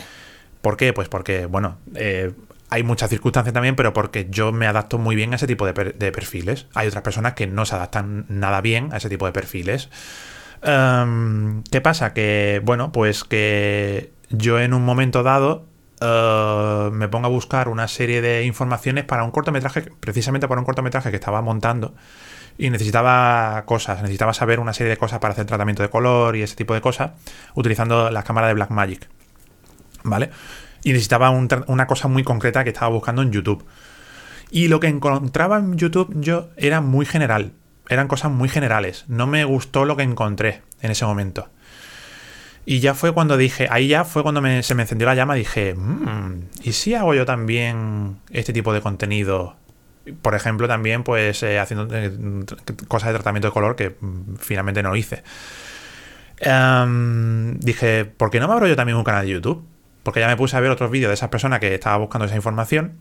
Y ya vi otros vídeos suyos y dice, ¿cómo hacer cursos online? ¿Cómo hacer? Y dije yo, yo tengo formación de cómo subir contenido formativo. Yo, yo monté una, plataforma de aprendizaje online para otra empresa, por ejemplo.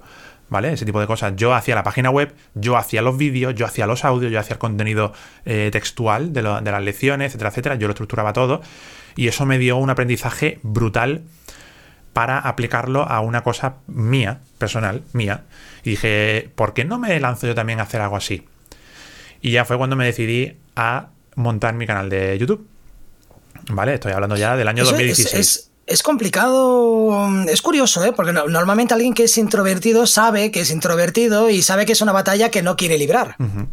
Tío, yo tengo grabado a fuego el primer momento en el que me enfrento a una cámara para grabar mi primer vídeo de YouTube, que no lo publiqué por cierto porque era una chapuza, pero era el momento de yo tener delante una cámara que me estuviera grabando y yo hablarle a esa cámara como si fuera una persona, lo tengo grabado aquí, tío, y me acuerdo perfectamente que le dije a mi pareja, eh, es que es como hablar a HAL 9000.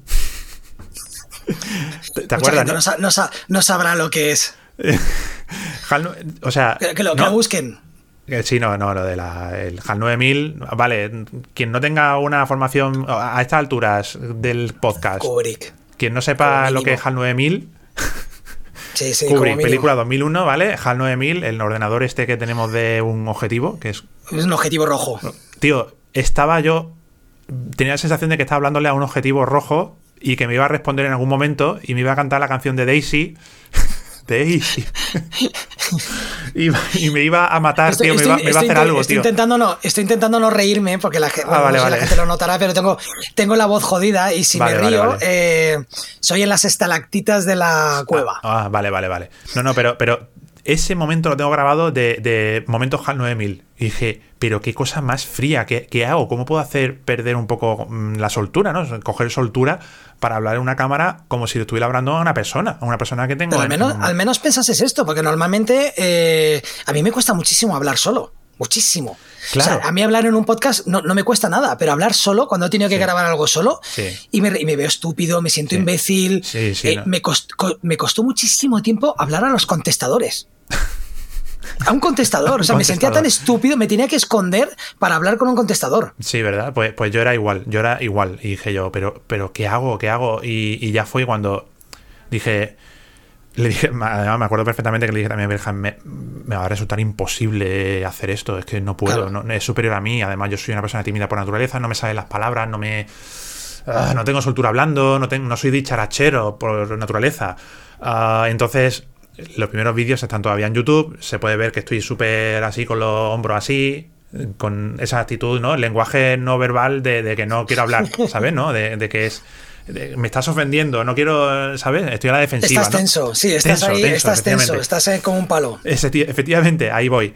Y eso era yo en mi día a día, ¿sabes? Porque no lo había trabajado y porque no tenía esa soltura yo hablando a la cámara, ¿vale? Entonces, ¿qué pasa? Que, que una persona que tenía esa naturaleza de tímida, pues tiene que trabajar una serie de skills, una serie de habilidades para conseguir más soltura y tener eh, más, no, elocuencia, pero sí ser un poquito más eh, dicharachero hablando, tener más, soltura hablando, ¿no? ¿Más qué? ¿Más? Más tú. Más, más yo, sin dejar de ser yo, porque, porque a mí me. A ver, yo cuando estoy en colega, con colegas, me parto el culo con ellos, eh, siempre se, suelen reír mucho conmigo, siempre me llaman mucho de payasos, me, gusta hacer mucho payasadas. No, no, y se te nota, ¿eh? pero, no, no, me, refiero, me refiero a que se te nota. A lo mejor tú no lo notabas, pero yo sí lo notaba. Y ahora ahí te comentaré una cosita que vi que vi en un, vídeo tuyo. Y me corto, y me corto muchísimo los vídeos, ¿eh? Porque, porque la gente. Uff, madre mía. Hay una, cosa, hay una cosa que dijiste en un vídeo que te lo tengo que decir, no me gustó cuando la escuché en su momento y hace poco te lo he vuelto a escuchar y no me gusta. quizá, quizá no tengo razón, ¿eh? Quizá cambio de opinión, ¿eh? Eh, yo creo que no has cambiado de opinión porque la primera vez que te lo escuché te lo escuché hace mucho tiempo y ahora te lo he escuchado hace poco. A ver, a ver.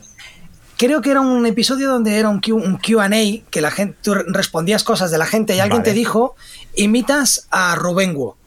Y tú dijiste, pues sí, sí, imito a Rubengo porque me gusta y le imito. Vale.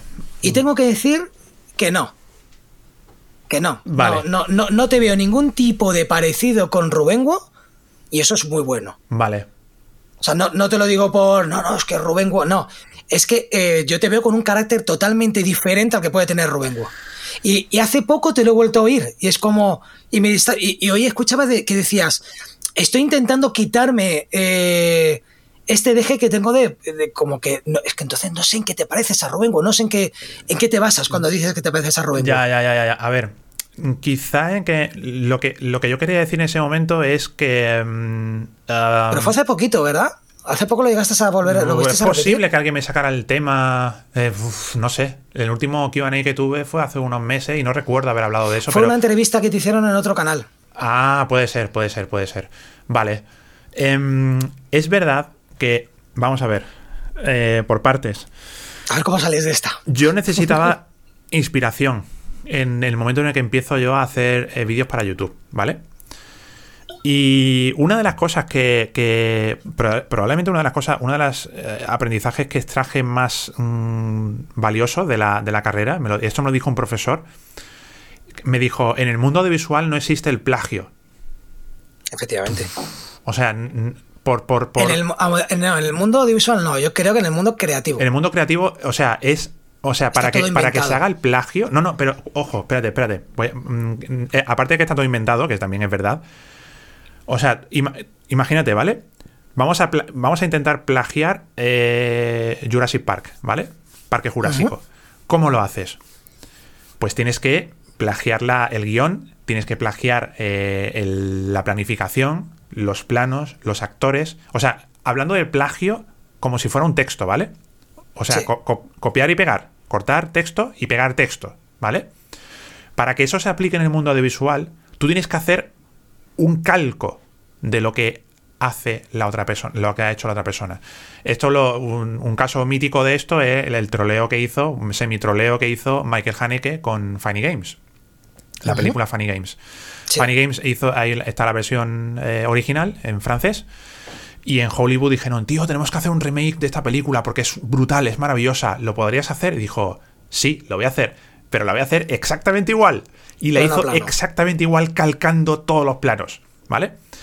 ¿Qué pasa? Que eso es un caso flagrante de autoplagio en este caso, de autocopiarte a ti mismo. Y claro, en el mundo de visual, el concepto de plagio de corta pega de un texto de, eh, Lucía Echevarría, ¿no? Lucía Echevarría fue la que plagió, ¿no? Hizo un plagio de un texto hace unos cuantos años, que mm, sacó un texto, un párrafo, lo copió y lo pegó en un libro suyo. O sea, para que eso ocurra... Hay muchos casos de estos. Eh, no sé si era Lucía Echevarría. La, presentadora esta, la... Mm, hay una presentadora también que lo ha hecho. ¿Ana Rosa?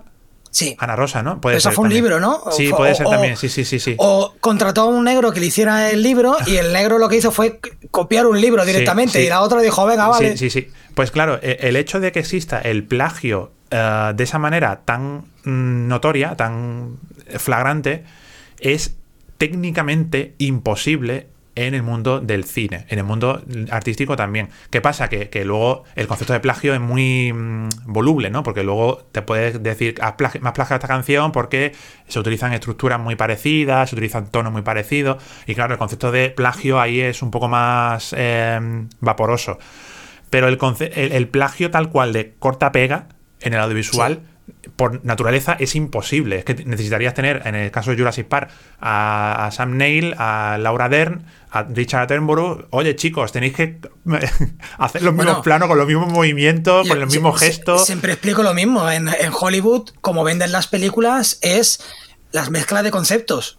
estoy seguro que Stranger Things lo debieron de, vender como los Goonies con Poltergeist. Eh, la, eh, originalidad en muchos casos surge de ahí, ¿eh? Surge de mezclar. Sí, James Cameron siempre explica que él, consiguió rodar Titanic porque tenía un libro de dibujos conceptuales de mm. cómo hubiera sido, de cómo era el Titanic. Mm. me sale en catalán, enfondándose, ahogándose, hundiéndose. Y es la escena esta de noche que se ve el barco que cae y se ven las luces por debajo. Mm. Y él dijo, quiero Romeo y Julieta en el Titanic. Y es así como vendió Titanic. Claro, Y mira, lo que Le salió, y mira lo que le salió. Le salió. Mm, a ver, puede ser mejor o peor, pero es una película. Es un. Un hito histórico. Más la película más vista de la historia. Sí. Solo. pues ahí, ahí, exactamente ahí es donde voy. Ese estatus de no plagio en el mundo visual, en cierto modo, al creador le da cierta tranquilidad porque sabe o, porque se sabe que no es tan rígido el concepto de plagio y hay cierto margen de darle tu propia mm, pátina a lo que estás haciendo, ¿vale? Con esto quiero decir que em, plagiar, o sea, cuando tú dices plagio a no sé quién, eh, es un concepto muy, muy, mm, incluso subjetivo, incluso. Porque si yo digo, eh, te copias de eh, tal podcaster para hacer el podcast, tú puedes decir, pues no, porque me copio de otra persona. Entonces, eso por un lado. Y luego, por otro lado, eh, yo lo que buscaba en, el primer momento, cuando empecé yo con el tema del, del, de YouTube, es eh, recoger una cosa de un canal, otro de otro, otro de otro, de por aquel entonces, del año 2016. Y entonces tengo diferentes inspiraciones que ejercen una influencia en mí, en mi manera de plantear el contenido que yo hago en YouTube en aquel momento, ¿vale?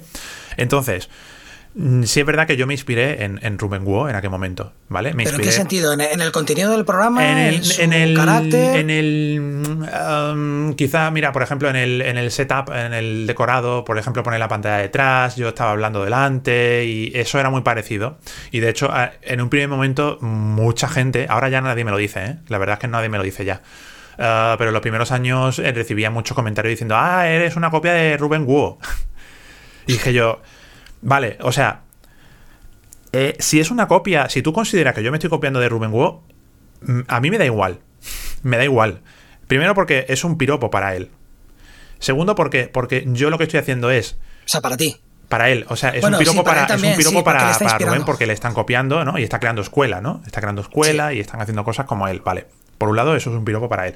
Segundo, porque eh, yo no considero que esté copiando a Ruben Wu y ahí es donde enlazo con lo que tú has dicho anteriormente de que eh, no está de acuerdo con lo que digo. Yo, cuando yo digo eso, me refiero a que eh, me he inspirado en él, pero yo he, mm, lo he llevado o he intentado reconducirlo a mi propia personalidad. Mi propia personalidad artística, divulgativa, formativa, como lo quiera llamar para darle una personalidad propia a mi contenido, ¿vale? Es decir, yo, yo, por ejemplo, si iniciara un canal de YouTube ahora, eh, ¿qué voy a hacer? ¿Copiar a Luisito Comunica? ¿Copiar a MrBeast para hacer, por ejemplo, un contenido de tipo de viaje? Pues copia cosas de, de ello, ¿no? Em, ¿quién, decía eso? Yo estoy, seguro, yo, estoy seguro que Luisito habrá mamado de Casey Neistat y Casey Bueno, es que todos han mamado de Casey Neistat. De Casey Neistat, sí, sí. Hay un, hay un libro que siempre aconsejo y he hablado un montón de veces en el podcast y es uno de esos libros que a mí me... Sí, es verdad, me cambió la vida, o el, no, no la vida, me cambió el concepto de cómo yo veía muchas cosas, que es eh, roba como un artista de Austin Kleon.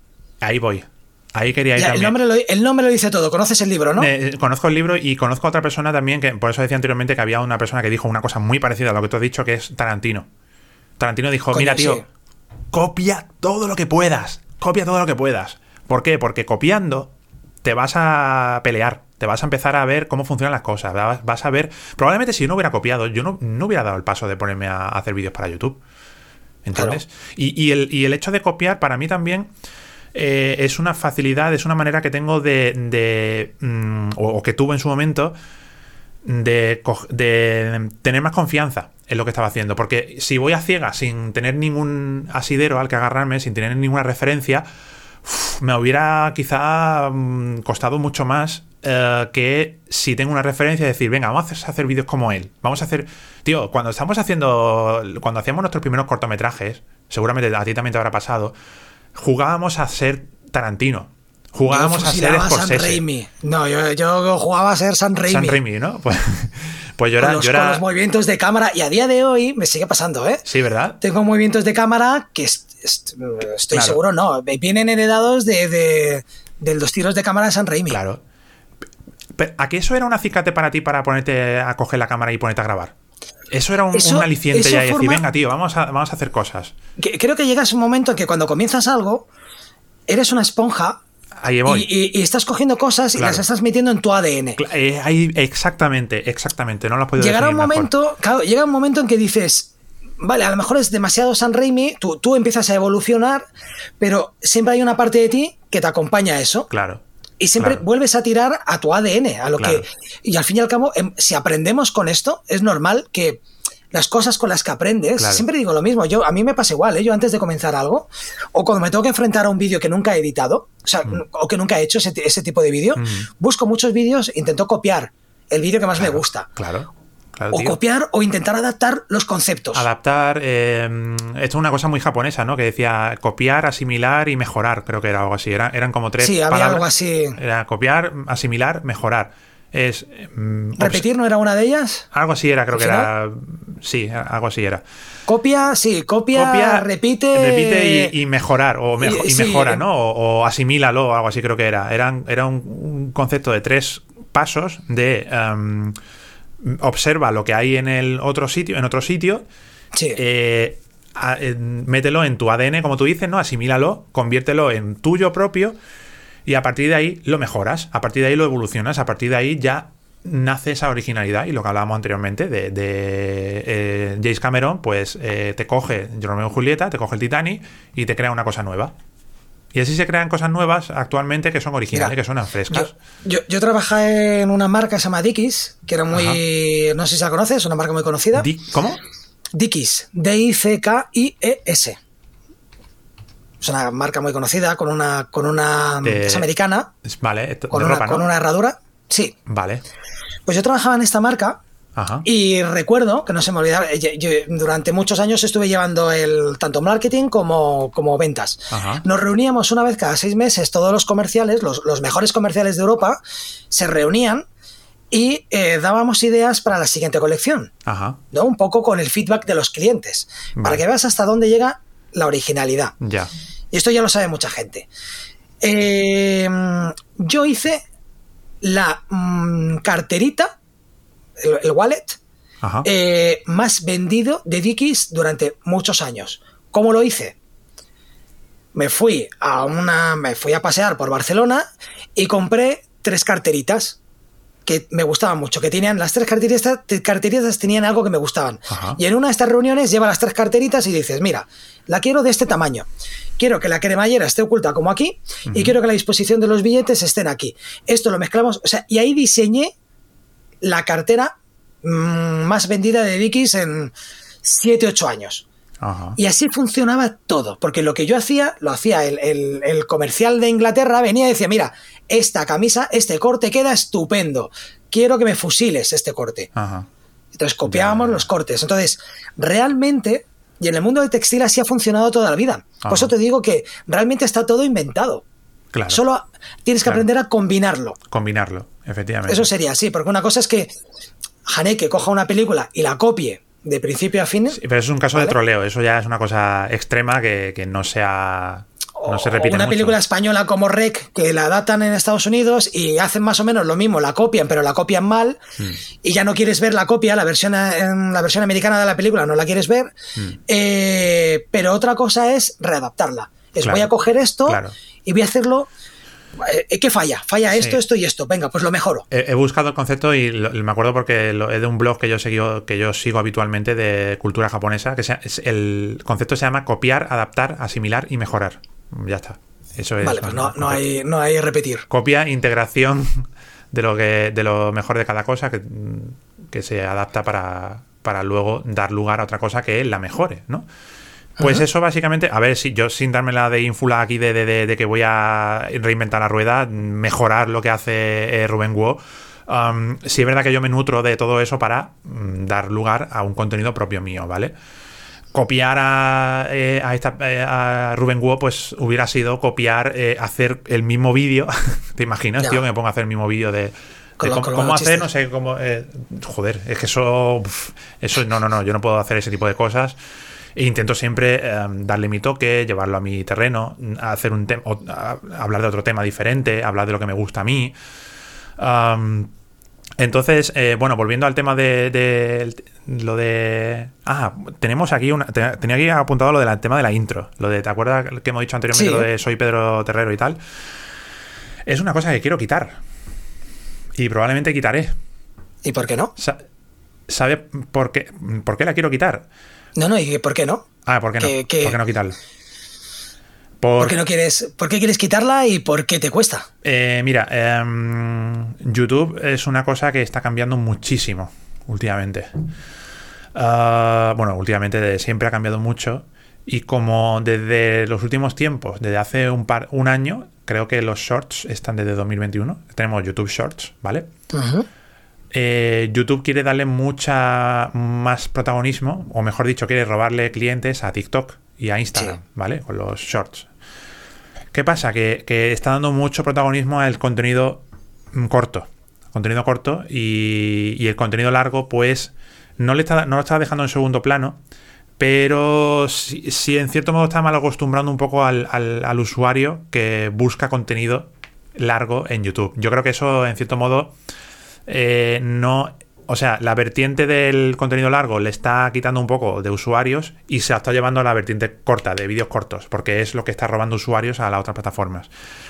Bueno, pues resulta que esto ha provocado, eh, esto en cierto modo ha mm, maleducado a la gente, a los usuarios en general, ah, porque la retención está bajando muchísimo últimamente en el contenido que se ve en YouTube, ¿vale? Y precisamente estos últimos estos días he estado viendo contenido de un canal que se llama VidIQ. ¿Lo conoces? Vid, no. Eh, VidIQ, ¿vale? Que es una, es una plataforma que te que tienen. Bueno, es una plataforma, es una página web y un canal de YouTube sobre posicionamiento para que te dan muchas pautas, muchos consejos para posicionar mejor en YouTube. ¿Vale? Ellos tienen, un, tienen una extensión para Google Chrome y para Firefox que es una especie de asistente para YouTube, ¿vale? Que te dice, que te sugiere palabras clave, etiqueta, etcétera, etcétera, ¿vale? Sí. Y luego aparte tienen un canal de YouTube que es oro molido. Es una maravilla. Es, es, una joya de canal. Para mí, eh, lo hablaba el otro día con un colega, si eres creador de contenido en YouTube, debería ser una suscripción obligatoria. Que, YouTube te obligara a suscribirte a ese canal porque sube un contenido que vale su peso en oro. Es una locura, es maravilloso. Y en uno de los últimos vídeos que estaba viendo de esta gente, eh, decían que la retención de los, mm, del visionado de la gente ha hecho que normalmente se cambie de contenido cuando pasan 7 segundos. Es decir, cuando el cerebro no es capaz de, de, por lo general, si no te interesa un tema, de aguantar más de 7 segundos en un vídeo. 7 segundos. Entonces, ¿qué pasa? que decía, decía, esta gente decía, los, eh, las intros, ya, no, quítalas. Y de hecho, uno de los, o sea, si estáis escuchándonos y queréis mm, mejorar en YouTube, queréis crecer en YouTube, copiad descaradamente lo que hacen esta gente, la gente de VidIQ. ¿Por qué? Porque todo lo que ellos enseñan lo aplican a sí mismos, ¿vale? Como expertos que son en YouTube y en saber lo que gusta en YouTube y cuáles son los hábitos de consumo en YouTube. Pues por ejemplo, a nivel estructural, estáis tardando en copiar lo que hacen ellos, porque ellos son los que mejor saben que, que todo lo demás. Y, es verdad que con el paso del tiempo han ido cambiando maneras, tics, cosas, detalles que tienen en los vídeos para gustar más en YouTube, para que tengan más eh, visibilidad en YouTube. Y una de las cosas que dicen es, quita la intro. Es decir, la intro ya no es relevante porque estás demorando lo que estás eh, intentando explicar al usuario. En esos 7 segundos, fíjate, hemos dicho aquí una cosa clave, 7 segundos de retención de la audiencia.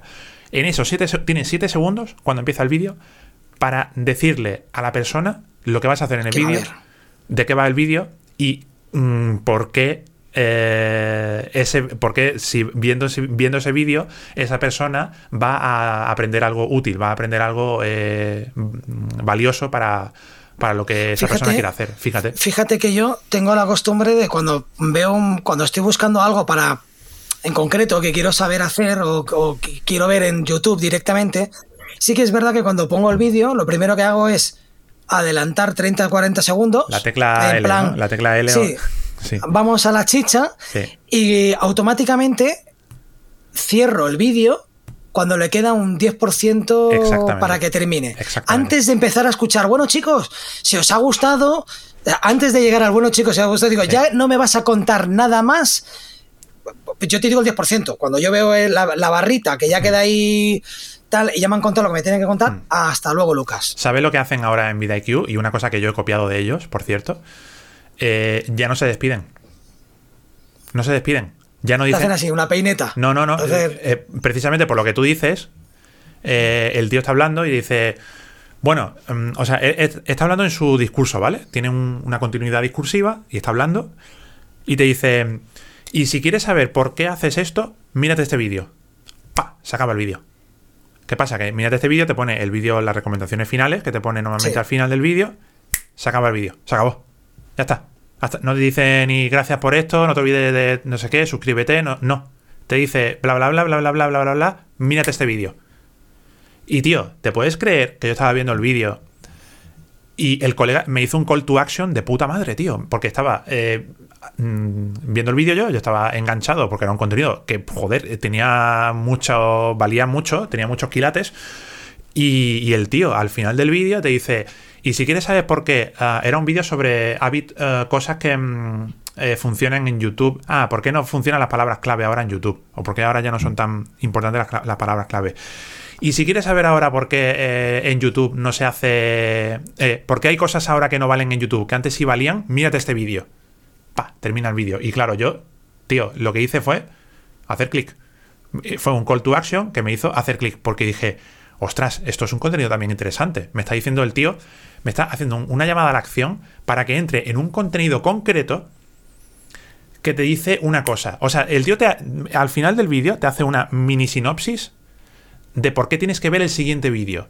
¿Qué pasa? Que aquí te pica. Te, mantiene en la rueda la atención aumenta, a YouTube le gusta lo que estás viendo y eh, tu canal, el canal de Vida aquí en este caso, pues lo va a recomendar más porque mantiene a la gente en la rueda. Taca, taca, taca, taca, taca. muchas, cosas me estoy apuntando ya, ¿eh? Sí, sí, ¿no? Pues es brutal. O sea, la continuidad, esa, esa mm, ah, el planteamiento nudo de enlace, en cierto modo, se, se evapora y es a ver, todo chicha y, al final, ¡pa! Vete al siguiente vídeo. Tiene toda la lógica, tiene toda la lógica, porque yo cuando veo un vídeo tuyo ya sé quién que eres Pedro, ya sé que esto es Creatubers. Mm.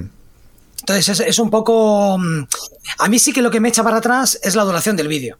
A mí que todos los vídeos duren 10 minutos. Ajá. Entonces si yo quiero buscar algo en concreto y encuentro mm, dos vídeos que duran 3 minutos y otro que dura 10, iré al de 3. Porque tengo la sensación que el de 3 me va a contar exactamente lo que quiero. Vale. bueno, también depende del tipo de contenido que estés buscando. ¿eh? Si estás buscando eh, consejos para... Eh, mira, por ejemplo, ahora el último vídeo que he grabado es sobre seguridad. sobre seguridad para asegurar tu canal de YouTube. De hecho, creo que lo Bueno, que, han, robado un montón de cuentas últimamente. De hecho, creo que lo voy a llamar Asegura tu cuenta de YouTube. ¿Cómo asegurar tu cuenta de YouTube? Lo que pasa es que también es un poco pretencioso llamarlo así porque mañana me pueden hackear la mía, ¿vale? Pero em, hay ciertos eh, hábitos que, he percibido que se repiten. Hay un perfil de, de actitudes y de cosas que se hacen que se repiten, hay un patrón que se repite en mucha gente que pierde el canal. Por ejemplo, lo típico de abrir enlaces de un email, abrir enlaces de sin saber exactamente qué estás abriendo, lo de la extensión del punto .exe en caso de Windows.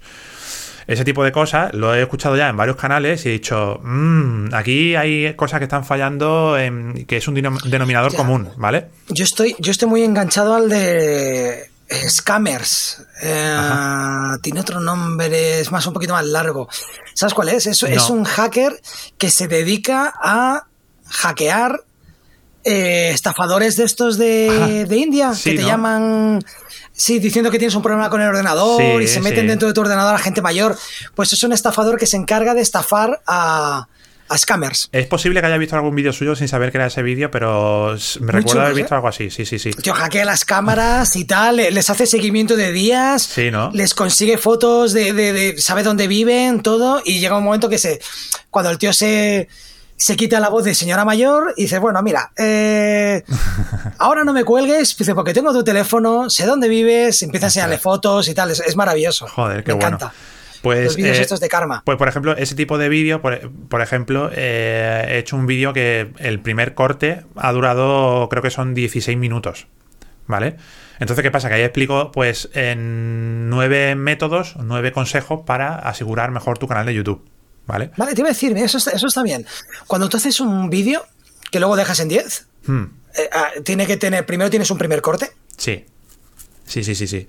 Yo primero ¿Y eres estricto, dice, no, no, esto tiene que durar 11. No, a ver, primero, a ver, mm, YouTube para que te monetice, aquí estamos hablando de lo que el clásico eh, problema que ha tenido siempre YouTube, que muchos youtubers, eh, mucha gente que hace contenido para YouTube, extiende un vídeo para que dure lo mínimo para que monetice el vídeo, ¿vale? Y ahora está en mínimo, creo que eran 8 minutos o 7 minutos.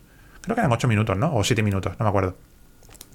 Mis vídeos siempre van a durar mínimo en YouTube, los vídeos horizontales, hasta que mm, me dé por hacer lo contrario. Uh, va a durar siempre un mínimo de 8 minutos, 8 o 9 minutos aproximadamente, ¿vale? Si veo que se me queda corto, meto algo más para explicar algo más, por ejemplo, ¿vale? Eso es para el tema de contenido de YouTube. Em, como ahora también tenemos los shorts, como ahora también tenemos los vídeos cortos, pues puedo hacer una versión de ese vídeo que dure 60 segundos. Y voy ahí a, a tralla, pa, pa, pa, explicando esto. Venga, primero tienes que hacer esto, bla, bla, bla, bla, bla, bla. ¿Vale? Sin embargo, hay otro tipo de contenido que para mí incluso se podría decir que está más cerca del podcast, que es, por ejemplo, pues esos vídeos más distendidos de nueve consejos para asegurar tu canal de YouTube. Porque yo estoy seguro de que a mucha gente le puede resultar útil, le puede resultar interesante ese contenido y no le va a importar que en lugar de que dure seis minutos, le dure 15, por ejemplo. Claro, porque lo, mismo que te digo que los busco cortos, los, los, vídeos. Claro. Eh, cuando es algo en concreto, imagínate, me compro una cámara y quiero encontrar la mejor configuración, voy a ir a buscar el vídeo más largo. Claro, ¿verdad? ¿Verdad? Quiero el de 40 minutos o el de 50 minutos porque me van a... Esto es mis instrucciones. el libro de instrucciones que no te lees es este vídeo de 40-50 minutos. Y luego también el un tutorial, ¿no? Yo miro cientos de vídeos de tutoriales de muchas cosas diferentes. Eh, yo voy a ir al tutorial, si es una cosa muy concreta, yo te voy a ir al tutorial que dure 3 minutos antes que el que dure 20 minutos. También te digo una cosa, eh, yo soy, no sé si por instinto ya lo hago, por deformación eh, personal que tengo ya de cuando en mi tiempo de 2005, cuando empezó YouTube, eh, suelo mirar siempre los que tienen más visitas. Cuando es una cosa muy concreta, de por ejemplo un tutorial, no me suelo, no me suelo fijar. Me fijo mucho en las visitas. Mm, como sinónimo de que seguramente más gente lo ha visto porque más gente lo ha visto útil y lo ha compartido más. Muchas veces suelo pensar que hay gente que no, no ha tenido tanta suerte. Eh, puede ser, puede ser.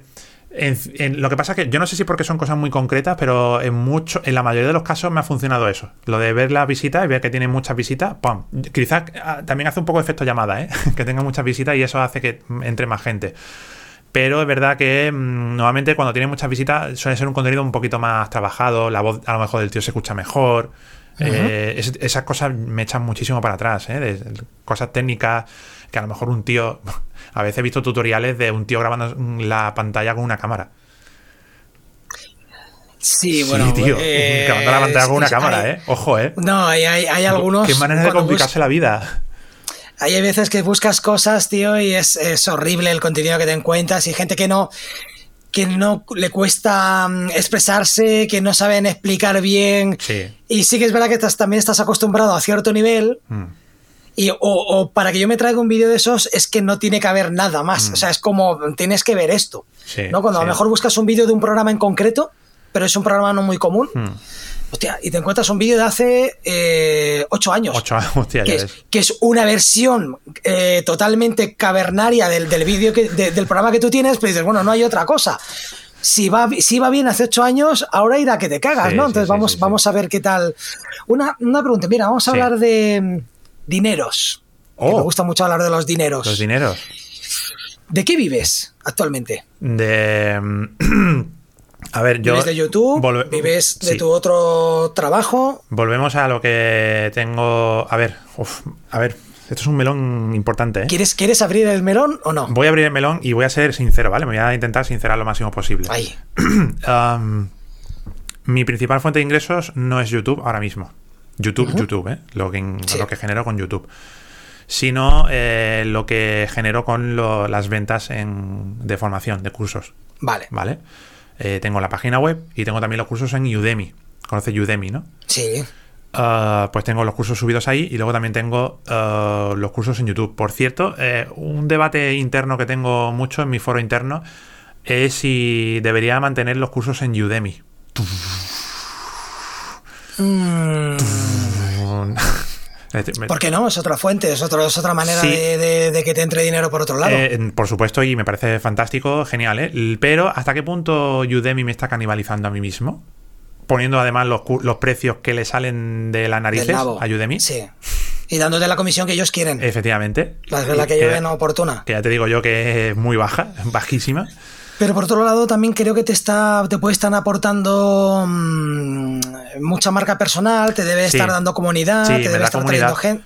Y, mucha gente me contacta diciendo, oye, he visto tu curso en Udemy, eh, súper contento, tal y cual. La verdad es que está. No me puedo quejar tampoco de Udemy.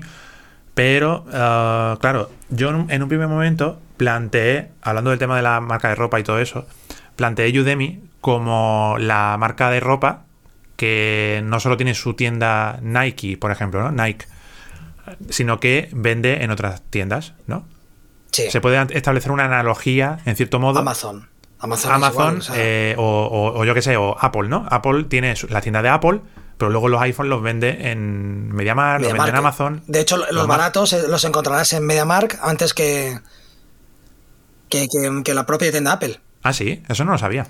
Sí, es más, es más sencillo encontrar ofertas en MediaMark. También es verdad que cuando, hay, cuando Apple saca un producto nuevo, el antiguo lo, no lo descataloga, lo quita. Lo quita. Y, aparece ahí en un MediaMarket con 200, 300 ah, pavos más barato. Ya, ya, ya, ya, ya. Claro, se puede establecer esa analogía, ¿no? Del Apple de turno o el, la tienda de, o el Zara de turno o lo que sea, que tiene sus productos en su tienda, pero luego también los vende en otras tiendas. Pero ¿qué pasa aquí? Que aquí es la marca la que está poniendo los precios. Es decir, MediaMarkt no puede ir y decirle a Apple, oye, que te voy a vender tu iPhone nuevo a 200 euros. Primero porque está perdiendo dinero y segundo porque Apple le va a decir no. La estrategia que, la estrategia que haría sería estrenar el vídeo en tu propia plataforma y cuando tú veas que las ventas empiezan a descender, entonces lo metes en Udemy. Eso, puede, eso es otra opción que he barajado, pero hasta ahora lo he hecho. Eh, curso que saco, a lo mejor tardo una semana en subirlo a Udemy o dos semanas aproximadamente lo subo a Udemy pero... ¿Tú notas que tienen una vida? Cuando sacas un curso, ¿notas que tiene una vida? en los discos, antiguamente, era tres meses. En tres meses, lo que no habías vendido, en la época en la que se vendían discos. Ahora creo que es una semana. Ahora sacas un videoclip o un single y a la semana sabes que en el momento que baja, que suele ser a los siete días, ya está, eso ya no lo levanta. Ya, ya, ya, El Bizarrap, ya nadie, se acuerda de Bizarrap con, bueno, Shakira. A, a, Bizarrap aún le queda un poquito más, pero. no digo Bizarrap con, Shakira. Con Shakira, sí, sí. Nadie se acuerda ya de eso. Ahora está todo el mundo con Miley Cyrus. Ahora está todo el mundo con Miley Cyrus y la semana que viene será otro. Sí. Miley Cyrus, me gusta más Miley Cyrus. Miley Cyrus, qué bueno, sí, que, sí. Que, eh, ¿Y qué ha pasado con Miley Cyrus? Pues que ha sacado un single, un single que es parecido a lo que hizo Shakira, el de la Flowers Ah, vale, pero no hay, no, hay un beef. Ah, yo pensaba no, no, no, no es un beef, es, es, un rollo de auto, de yo soy súper autosuficiente y soy súper fuerte, maravillosa y me importa tres narices que lo haya dejado conmigo. ¿Vale? Y ese rollo. Pues ahora está todo el mundo con esa canción. Y de hecho, Jaime Antozano hace poco, el último vídeo, creo que sacó un vídeo hablando de eh, que esa canción podría ser un plagio de otra canción, creo. De una canción de Bruno Mars, creo que puede ser, o no sé, Quizá me lo estoy inventando. ¿eh? Me lo miraré. Míralo, está interesante. Ah, ah, bueno, pues eso, que si tienen vida, no, no, no, no tanto como. No es tan extremo como en la música, ¿eh? He tenido cursos que al año todavía siguen vendiendo. Y... Pero una cosa es que sigan vendiendo y otra cosa es que el repunte. Mm. O sea, cuando tú sacas el curso, seguramente tienes cuatro días. O sea, el podcast tiene cinco días de, cada vez que lo saco, cinco días muy, muy en el top de, de, de escuchas. Y luego lo bueno y lo bonito del podcast es que se mantiene siempre. Y siempre tengo 20 escuchas. 20 escuchas, 20. Siempre. Entonces eso es lo bonito. Y creo que mucha gente lo descubre y vuelve hacia atrás, con lo cual las, las, las escuchas aumentan. Sí. Pero, yo, por ejemplo, sí que hacía que cuando saco un podcast, antes sacaba el podcast, iba a todas las redes a dar por culo ahí que he sacado un episodio nuevo. Ahora, ¿qué es lo que hago? Saco el podcast, no digo nada y me espero una semana a que las las escuchas van ah. bajando y entonces me voy a al Facebook y tal y empiezo a recordarlo. Ajá. Creo que también sirve porque hay gente que debe de seguir el podcast por un lado y debe de ver las redes que si yo ese mismo día le apabullo y no lo escucha ese día, ya está, ya se olvida. Entonces está bien, pues bueno, pues ir apabullando poquito a poquito. Vale, pero eh, eh, a ver, YouTube no funciona así, o al menos no funcionaba así antes, porque YouTube era muy de, del el golpe, no, tenía un nombre, de hecho le di un nombre... Eh, quiere la novedad, ¿no? Quiere la novedad. Quiere que, quiere que un contenido se viralice lo antes posible y si se viraliza, o sea, si viraliza, no sé cómo llamarlo. Si se comparte, si Que se comparte, efectivamente. Si ese vídeo se comparte, cuando tú lo lanzas, ¿vale? Tú lanzas el vídeo, si ese vídeo empieza a, tener visitas, a YouTube le gusta eso. Y YouTube empieza a darle más y más. Y es bola de nieve, efecto de bola de nieve, tú, tú, tú, y crece más. No es un contenido que tú subes y luego, por lo general, ¿eh? Por lo general. Hay casos que no son así, ¿eh? Pero a YouTube le gusta más el contenido que desde el primer momento en el que lo subes, empieza ya a tener una línea ascendente, ¿vale? Hay casos, yo he tenido casos en mi canal, ¿eh? De un vídeo que hace así, así y de repente hace. ¿Vale? Va para arriba porque alguien medio famosillo en el mundillo lo ha compartido mm, fortuitamente, ¿vale?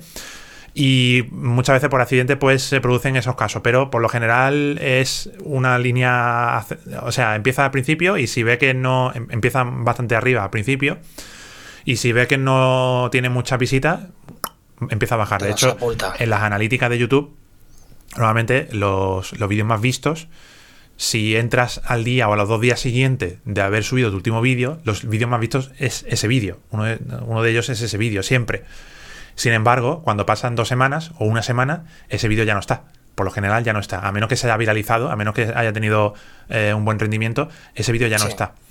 Entonces es un poco diferente en el sentido de que tiene un boom y si YouTube tiene eh, ve que ha gustado, ve que la gente está comentando, ve que tiene likes, ve que la gente lo ha compartido, eso es un el tridente del éxito en YouTube, por eso se pide tantísimo en suscríbete, bueno, menos que ya suscribirse ya no, es tan relevante como antes, probablemente lo más irrelevante ahora mismo que puedes hacer, pedir, quiero decir, eh, es el like, comentar y compartir. ¿no? Eh, si un vídeo tiene muchas visitas, si un vídeo tiene muchos comentarios, ha suscitado debate, ¿no? Está guay eso, eso le gusta a YouTube, el salseo.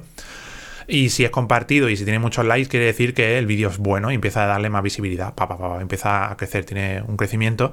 Y hace que vídeos antiguos míos, por ejemplo, te voy a mirar ahora mismo la analítica, pero eh, vídeos míos de, hace años todavía están en los más vistos. Analytics. Mira, voy a mirar los analíticos ahora mismo. Mira, mi vídeo más, más visto ahora mismo, de los últimos 28 días, ese de los antivirus. 3 más 2 antivirus. ¿Vale? El segundo, los mejores eh, programas para grabar el escritorio. Hostia, tío.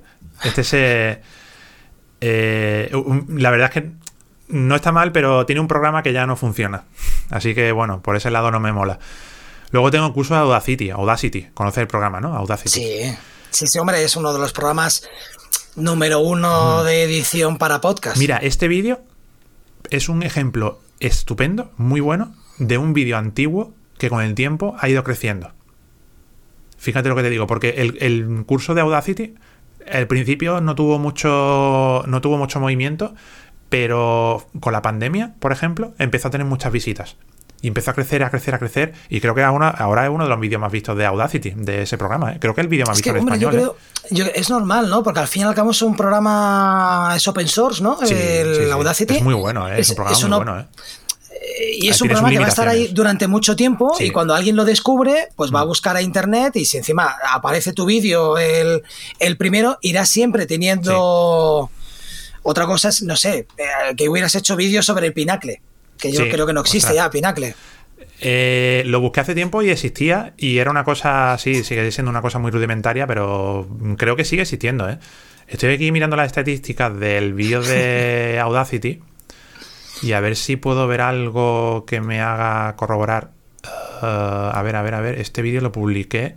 Ah, vale, que me sale aquí desde. Ah, no, desde la publicación. A ver. Ah, no, estoy metiendo aquí. No, este no es, tío. Este no es Audacity. Es que he puesto el de, los, efectos en tiempo real. Curso definitivo, exactamente, aquí está. Curso completo de Audacity. Y ese, eh, como te digo, es un, es un ejemplo perfecto de. Mira, tío. Bueno, es que no lo puedo, no lo puedo compartir, pero. Eh, de visualizaciones, eh, tengo hasta el. A ver, a ver, a ver.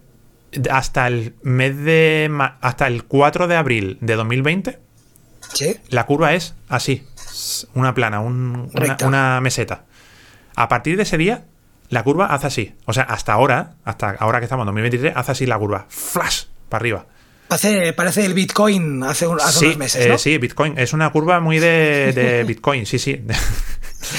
Eh, no, no, no el final de la curva, ¿no? No el final de la curva, porque ahora ya está la cosa más. Está la cosa muy malita. Malita, pero. Eh, ¿Cuánto, ¿Cuánto se puede saber? ¿Cuánto te da ¿Quieres que.? Creo que no se puede decir. No se, ah, vale. ¿No, espera, espera, espera. No se puede decir. Pensaba que me iba a decir de ese vídeo. ¿Cuánto me, ¿Cuánto me ha dado ese vídeo? Ah, vale. ¿Cuánto? Pues. Eh, me muevo ahora mismo en una horquilla de entre unos 300 eh, y 500 euros. Y te digo que es una horquilla porque eh, se está volviendo loco últimamente de YouTube con el tema de que ahora se está oh. monetizando los shorts. Obviamente eh, es una horquilla muy floja para poder vivir de ella. y el, trabajo que te debe dar, obviamente tú tienes que que desgranar más tu, cerebro y aprovechar esa comunidad para vender algo más. ¿No te parece curioso que Matt Yutoshi, que creo que tenía menos, menos visitas que tú, ¿verdad? Eh, no lo sé. No creo que Matt Yutoshi, que estuvo la... Vamos a mirarlo en Social Blade. Soy youtuber, lo cual quiere decir que me paso todo el día mirando el social Blade. Analizando, ¿no? Los otros. Mirando. Es una cosa que digo mucho. Soy youtuber, lo cual quiere decir obligatoriamente que, que, estoy viviendo en Social Blade. Eso de hablé una página de para buscar eh, analíticas. Métricas, de analíticas de. Ah, pero está subido, ¿eh? Está subido. Mira, ahora tiene 20, eh, 246.000 visitas en los últimos 30 días. Ha subido un 25% de visitas. Vale. Así que podría ser. No quiero decir nada, pero ha subido desde que vino al podcast.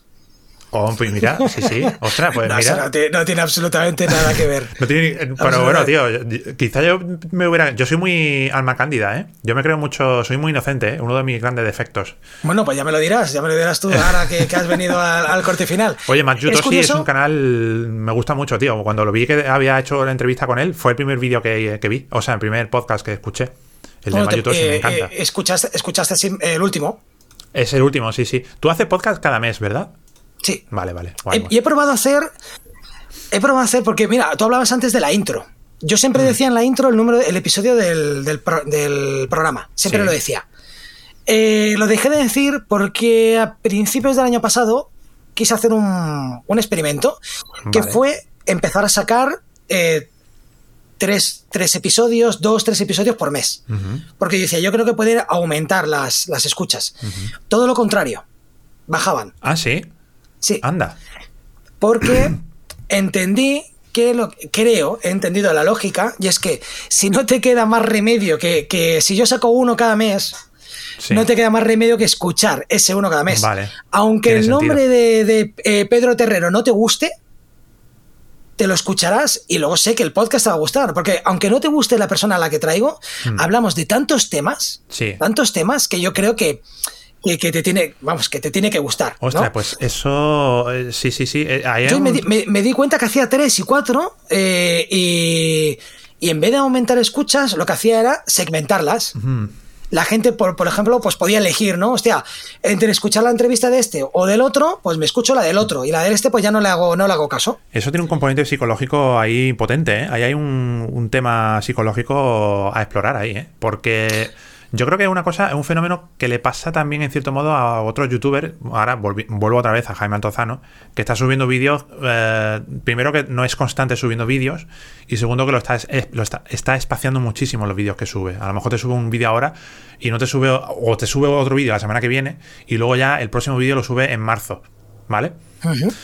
Y es posible que sea ese, se llama, eso tiene un nombre, de hecho, el principio de escasez o algo así creo que se llama, ¿no? Que como que el hecho de que una cosa esté más eh, dosificada y no sea tan abundante te hace em, verlo con más ganas, ¿no? Te hace agarrarlo y... Sí, pero probablemente es que YouTube, YouTube te castigue.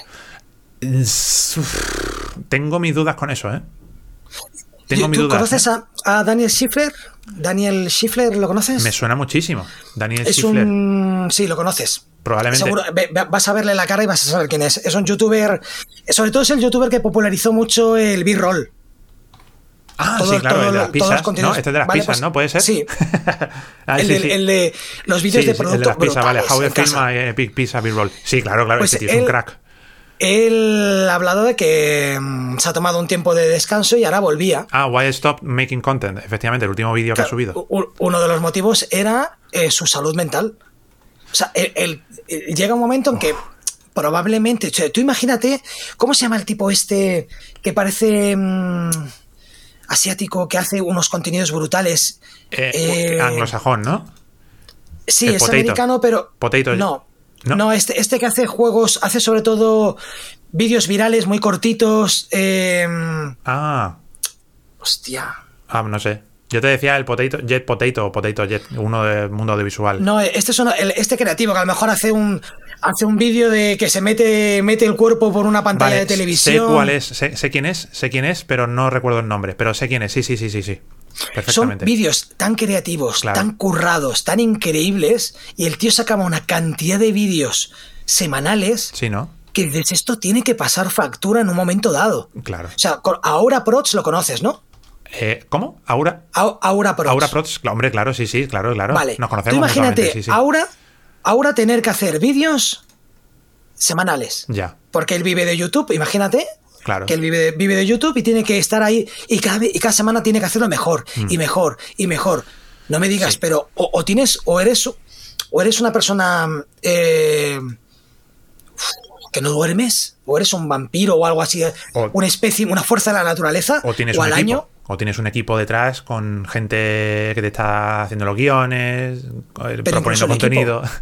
Pero yo creo que incluso con el equipo llega un momento en que tu cerebro tiene que, eh, tiene, tiene, que petar. Y en el caso de Daniel Schiffer lo decía, dice, ah. es que he tenido que parar. Dice, esto deja de ser divertido, eh, es una presión, es un problema, tener que estar al día siempre, entonces... Em, y al caso de esto, hmm. YouTube te penaliza, ¿no? Tú has estado una temporada ahora que has estado chunguito, que no has estado sin, sin poder grabar. ¿YouTube hmm. te penaliza? Uh cuando no subes contenido muy a menudo? No, no sabría qué decirte, tengo que, investigarlo porque nunca he estado tanto tiempo, nunca, creo que nunca he estado más de un mes sin subir contenido. Pero me gustaría probarlo, me gustaría probarlo porque no tengo conclusiones eh, sólidas sobre si realmente te penaliza o no.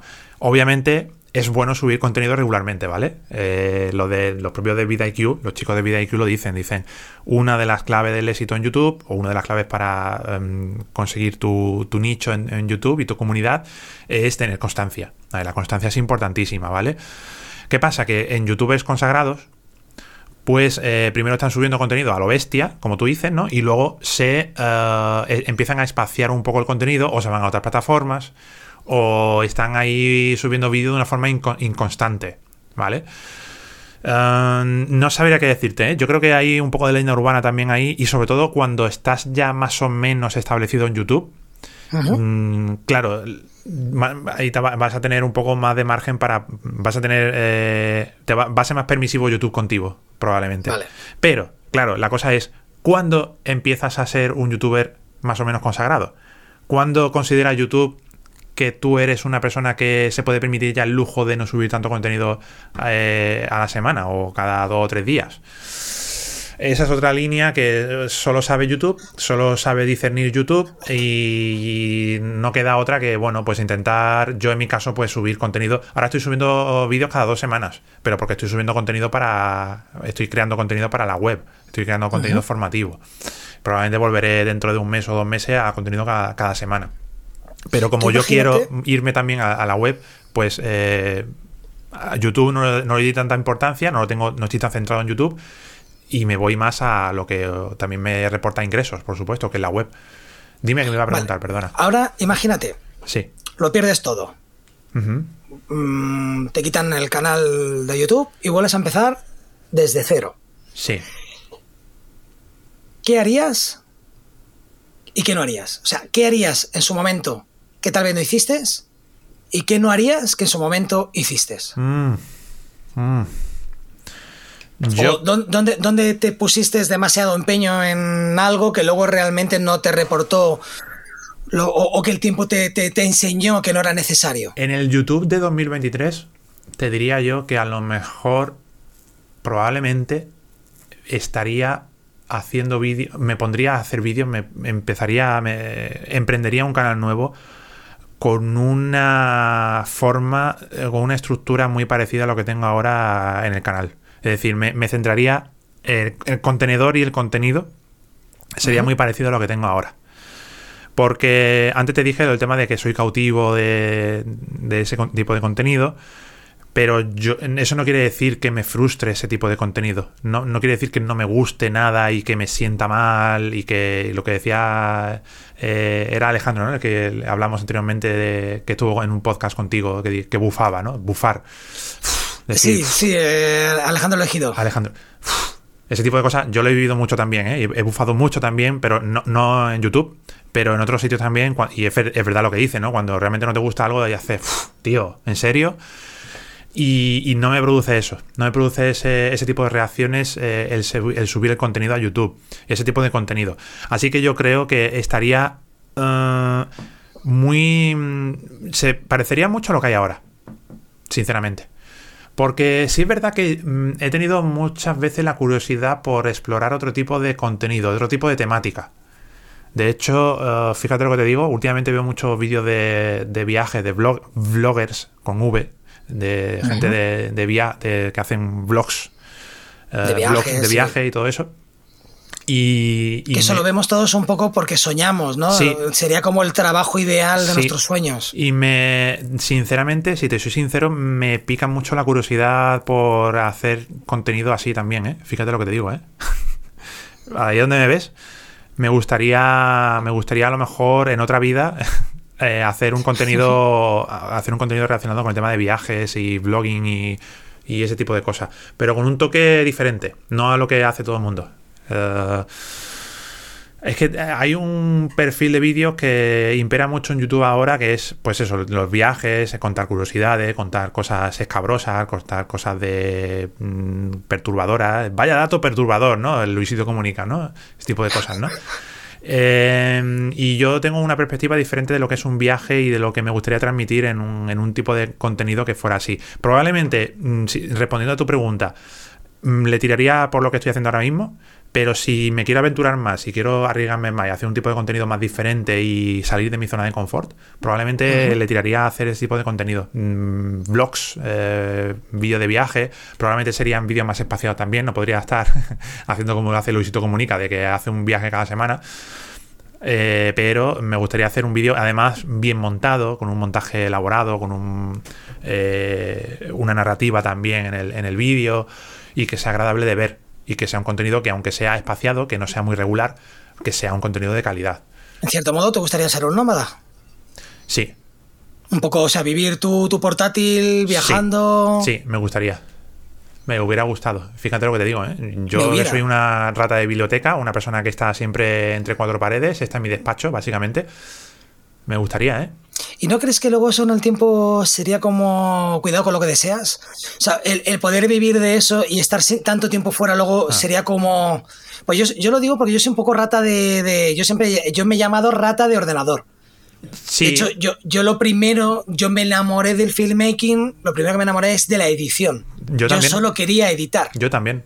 Yo también. Claro, la, cámara fue la sucesión, ¿no? Como diciendo, si quiero editar necesito material. Claro, claro. Y empecé a hacer algo que no me gustaba tanto, que era grabar. Y ahora casi que la, la torna se ha cambiado. Pero ah, también agradezco mucho, me gusta mucho cuando me agobio, cuando tengo cuatro, cuatro o cinco días que no paro de salir a grabar, me agobio y luego me pongo muy contento porque digo, ahora, ahora tengo que editarlo en casa.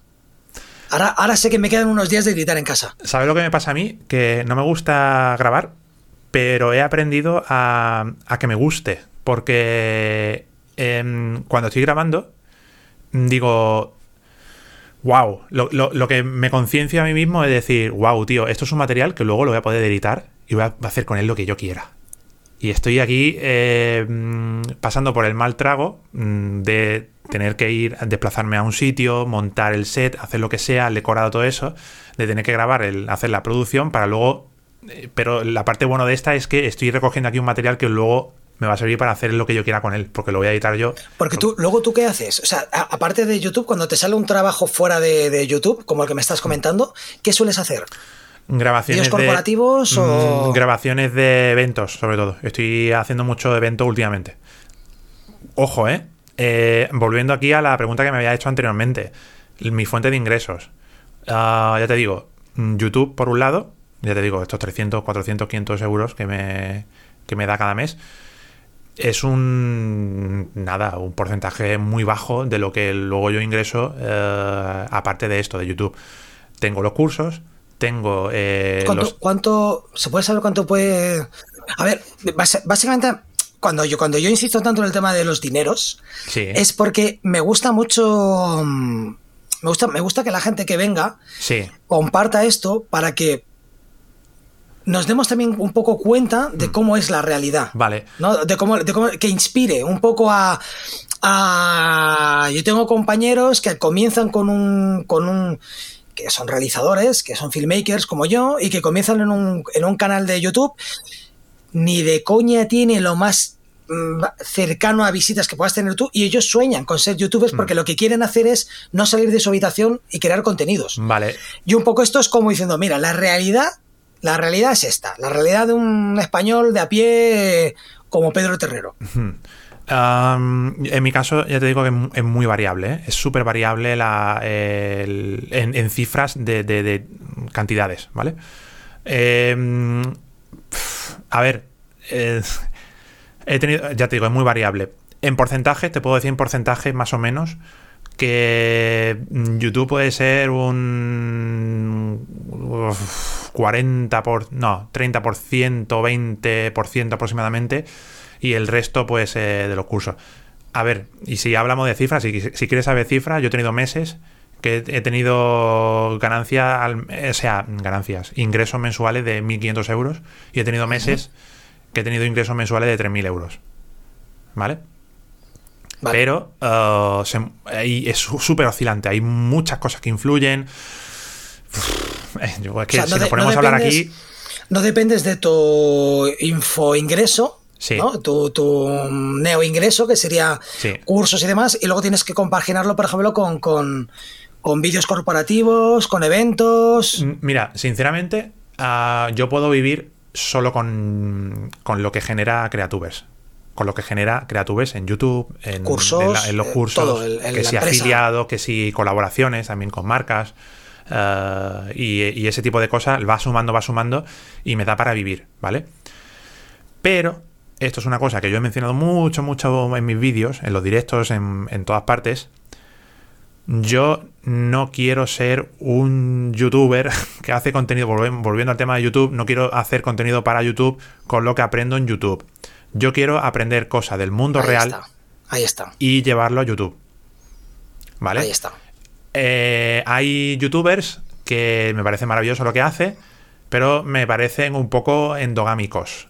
Sí, se, retroalimentan. Se retroalimentan demasiado. Veo que hacen los demás. Ah, pues este contenido eh, está muy bien, pues voy a hacerlo yo igual. Y yo valoro muchísimo el tío que ha estado eh, mm, trabajando en una grabación, en una producción, y luego esa, esa, información te la transmiten en el canal. Y dice, mira, tío, yo he aprendido a hacer esto con este vídeo, o sea, con este vídeo que he grabado, he aprendido a hacer esto, tienes que hacer esto, no sé qué. Por ejemplo, en el tema de fotografía, ¿conoces un canal que se llama Processing Row?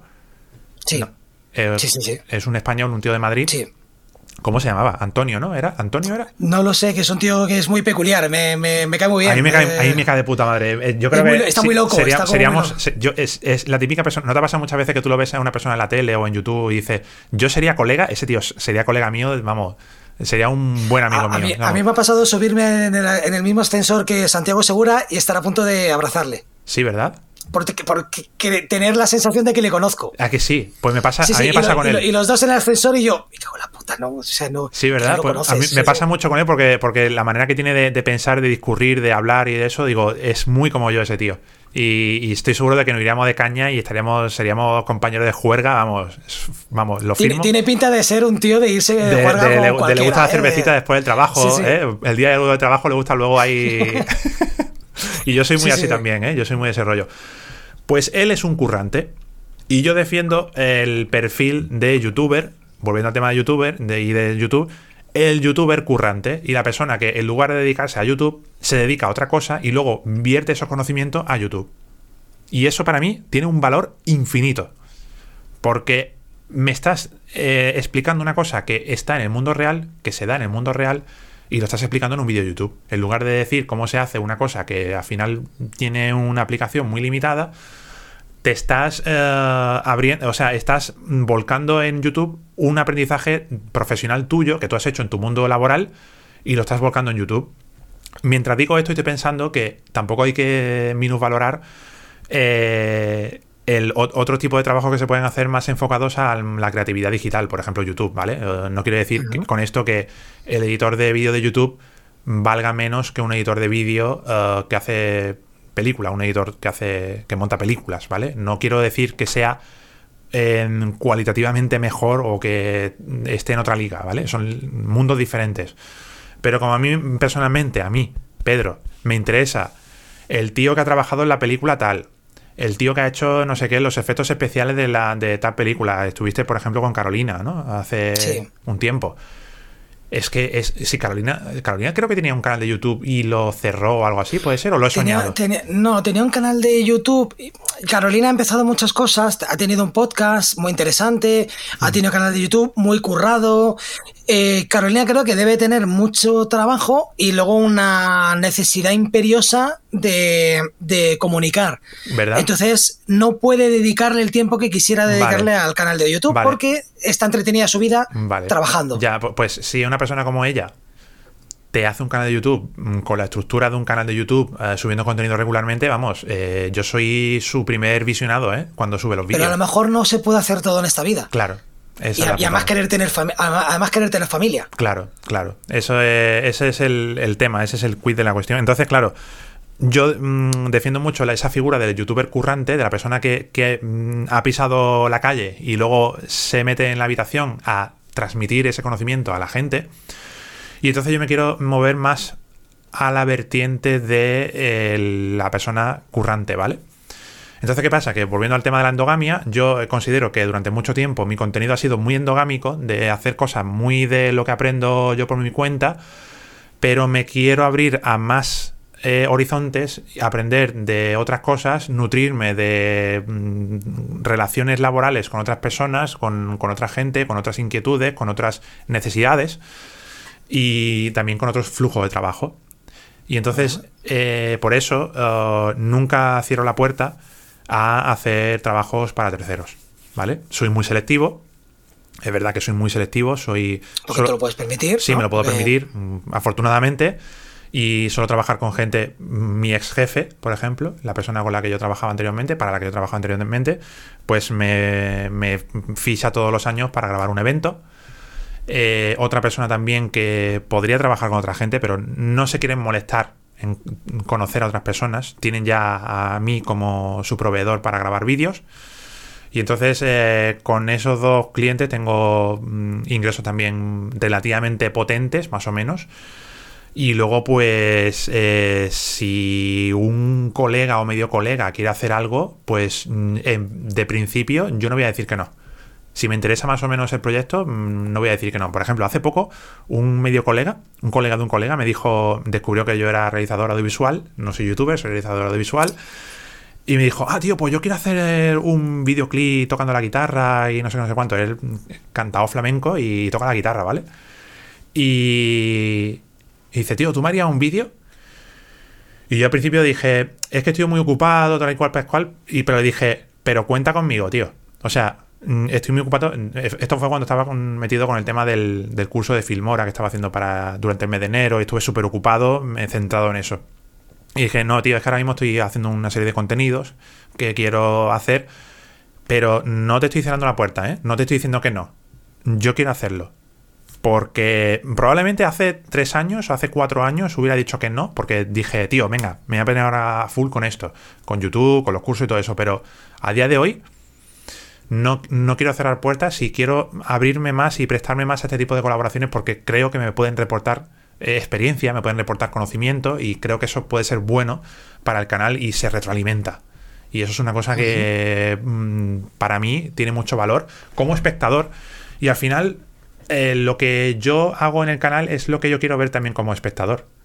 ¿Verdad? Es un poco. Sí, yo, creo que se nota mucho también cuando el contenido es este, porque yo, por ejemplo, yo, yo sigo mucho contenido de emprendimiento audiovisual, es algo que me mm. gusta mucho. Eh, porque siempre tienes que estar constantemente aprendiendo, no solo hacer eh, vídeos, sino tienes que estar aprendiendo a todo, desde que es un problema que creo que tenemos los filmmakers, que nunca mm. sabemos cuánto cobramos, si, ah. si estamos bien, si no estamos bien. Entonces, ves algunos, algunos creadores de contenidos diciéndote cuánto debes de cobrar y se les nota que es gente que trabaja o que vive en casa de sus padres o que estudian o que no trabajan de esto y, te están dando consejos que has oído 50 mm. veces en otros 50 vídeos y es todo como una réplica, como tú dices, endogámica. Mm. Acabas escuchando los mismos conceptos y por eso creo que es importante la labor que hacemos aquí en el podcast, mm. porque lo que me gusta escuchar es el tú a tú, mm. el, tu historia, mm. tu, tu, verdadera historia con tus problemas, ¿no? Porque lo siguiente que te iba a preguntar sería si para vivir de esto más o menos y vivir bien tienes que tener un perfil bajo. Y con perfil bajo yo me he encontrado, sobre todo en la música, claro, en la música yo me he encontrado gente que me dice, no, no, yo vivo de la música. Guay, pues ¿pero dónde vives? con mis padres. Ah, amigo, con tus padres. Sí, sí, sí, sí, Eso, eh, no, no, eh, no, no, no preguntaré si tienes, sino puedes, si puedes tener un perfil bajo. Y la respuesta para mí, tajante, es que sí. Se puede tener un perfil bajo. o sea, cuando tú dices perfil bajo es no ser un. un, ¿no? ¿no? no, un perfil bajo para mí sería. Em, no, vivir con perfil bajo, para mí, a lo mejor me equivoco, ¿eh? Pero para mí sería no una casa ostentosa, no comprarte. Porque luego ves otros youtubers, tío, que sale un ordenador nuevo, se lo compran nuevo, se compran las últimas cámaras. Y, entonces te crea la frustración, ¿no? Decir, hostia, está todo el día en YouTube, le va de puta madre, tiene Alexas, está siempre con cámaras de cine. Y yo estoy currando de esto y estoy, alimentando DSLRs. Estoy con. Sí, sí, sí, A eso me refiero con perfil bajo. Ah, perfil bajo te refiere a. De, mm, bueno. Una vida no, ostentosa. Uh... De hecho, Daniel Schiffler, una de las cosas que dice para vivir de esto, dice que es eh, tener eso, el, perfil bajo. Eh, no, no, no tienes que tener la última cámara, no tienes que tener las últimas luces. No lo que veas que dice, él decía, a mí me regalan las luces, pero yo... Es que él, está, en otro, él está en otro planeta. Está en, otro, en un planeta llamado Estados Unidos. Estados Unidos, sí. ¿Vale? O sea, no me refiero a que esté en otro planeta, en otra liga, sino. Bueno, es en otra liga también, pero es que eh, la gente, los anglosajones, viven en otro mundo. Primero porque visitas vivirías muy bien. Claro, primero con el número de visitas que tengo yo, ellos mm, yo creo que podrían vivir solo de YouTube. Así te lo digo, ¿eh? Pero el motivo, yo creo, el motivo es porque el público español es de menos calidad en cuanto a consumismo. Eh, menos consumista. Eh, es que el, público americano, amigo. Sí. Está. Es, es, una locura. Es una locura, es súper consumista, es, es eh, lo, lo, maman, tío, lo maman desde, que son pequeños el consumir, el, gastar, el, gastar dinero. Para ellos es parte de su, de su cultura. Y es algo cultural y venga, pa, eh, nos endeudamos, venga, pa, no, sé qué, venga, y te, digo una, cosa, te diré que eso es incluso correcto. Sí, sí, sí, o sea, no, digo que sea malo, ¿eh? Ojo, ¿eh? No, no, cuando, cuando te explican el concepto del dinero, que el dinero es un, unas monedas que tú vas a utilizar para conseguir algo que tú mm. quieres. O sea, el dinero, la riqueza se hace cuando el dinero se está moviendo. Claro. Pero ganarlo y guardarlo no te sirve de nada. Entonces, Estados Unidos es continuamente, estoy moviendo el dinero continuamente. Y es, otra mentalidad, es, otra, es la mentalidad esa de que, de que lo que tú gastes mm, va a llegar un momento en el que se revierte en ti, eso que estás gastando, o eso que estás invirtiendo.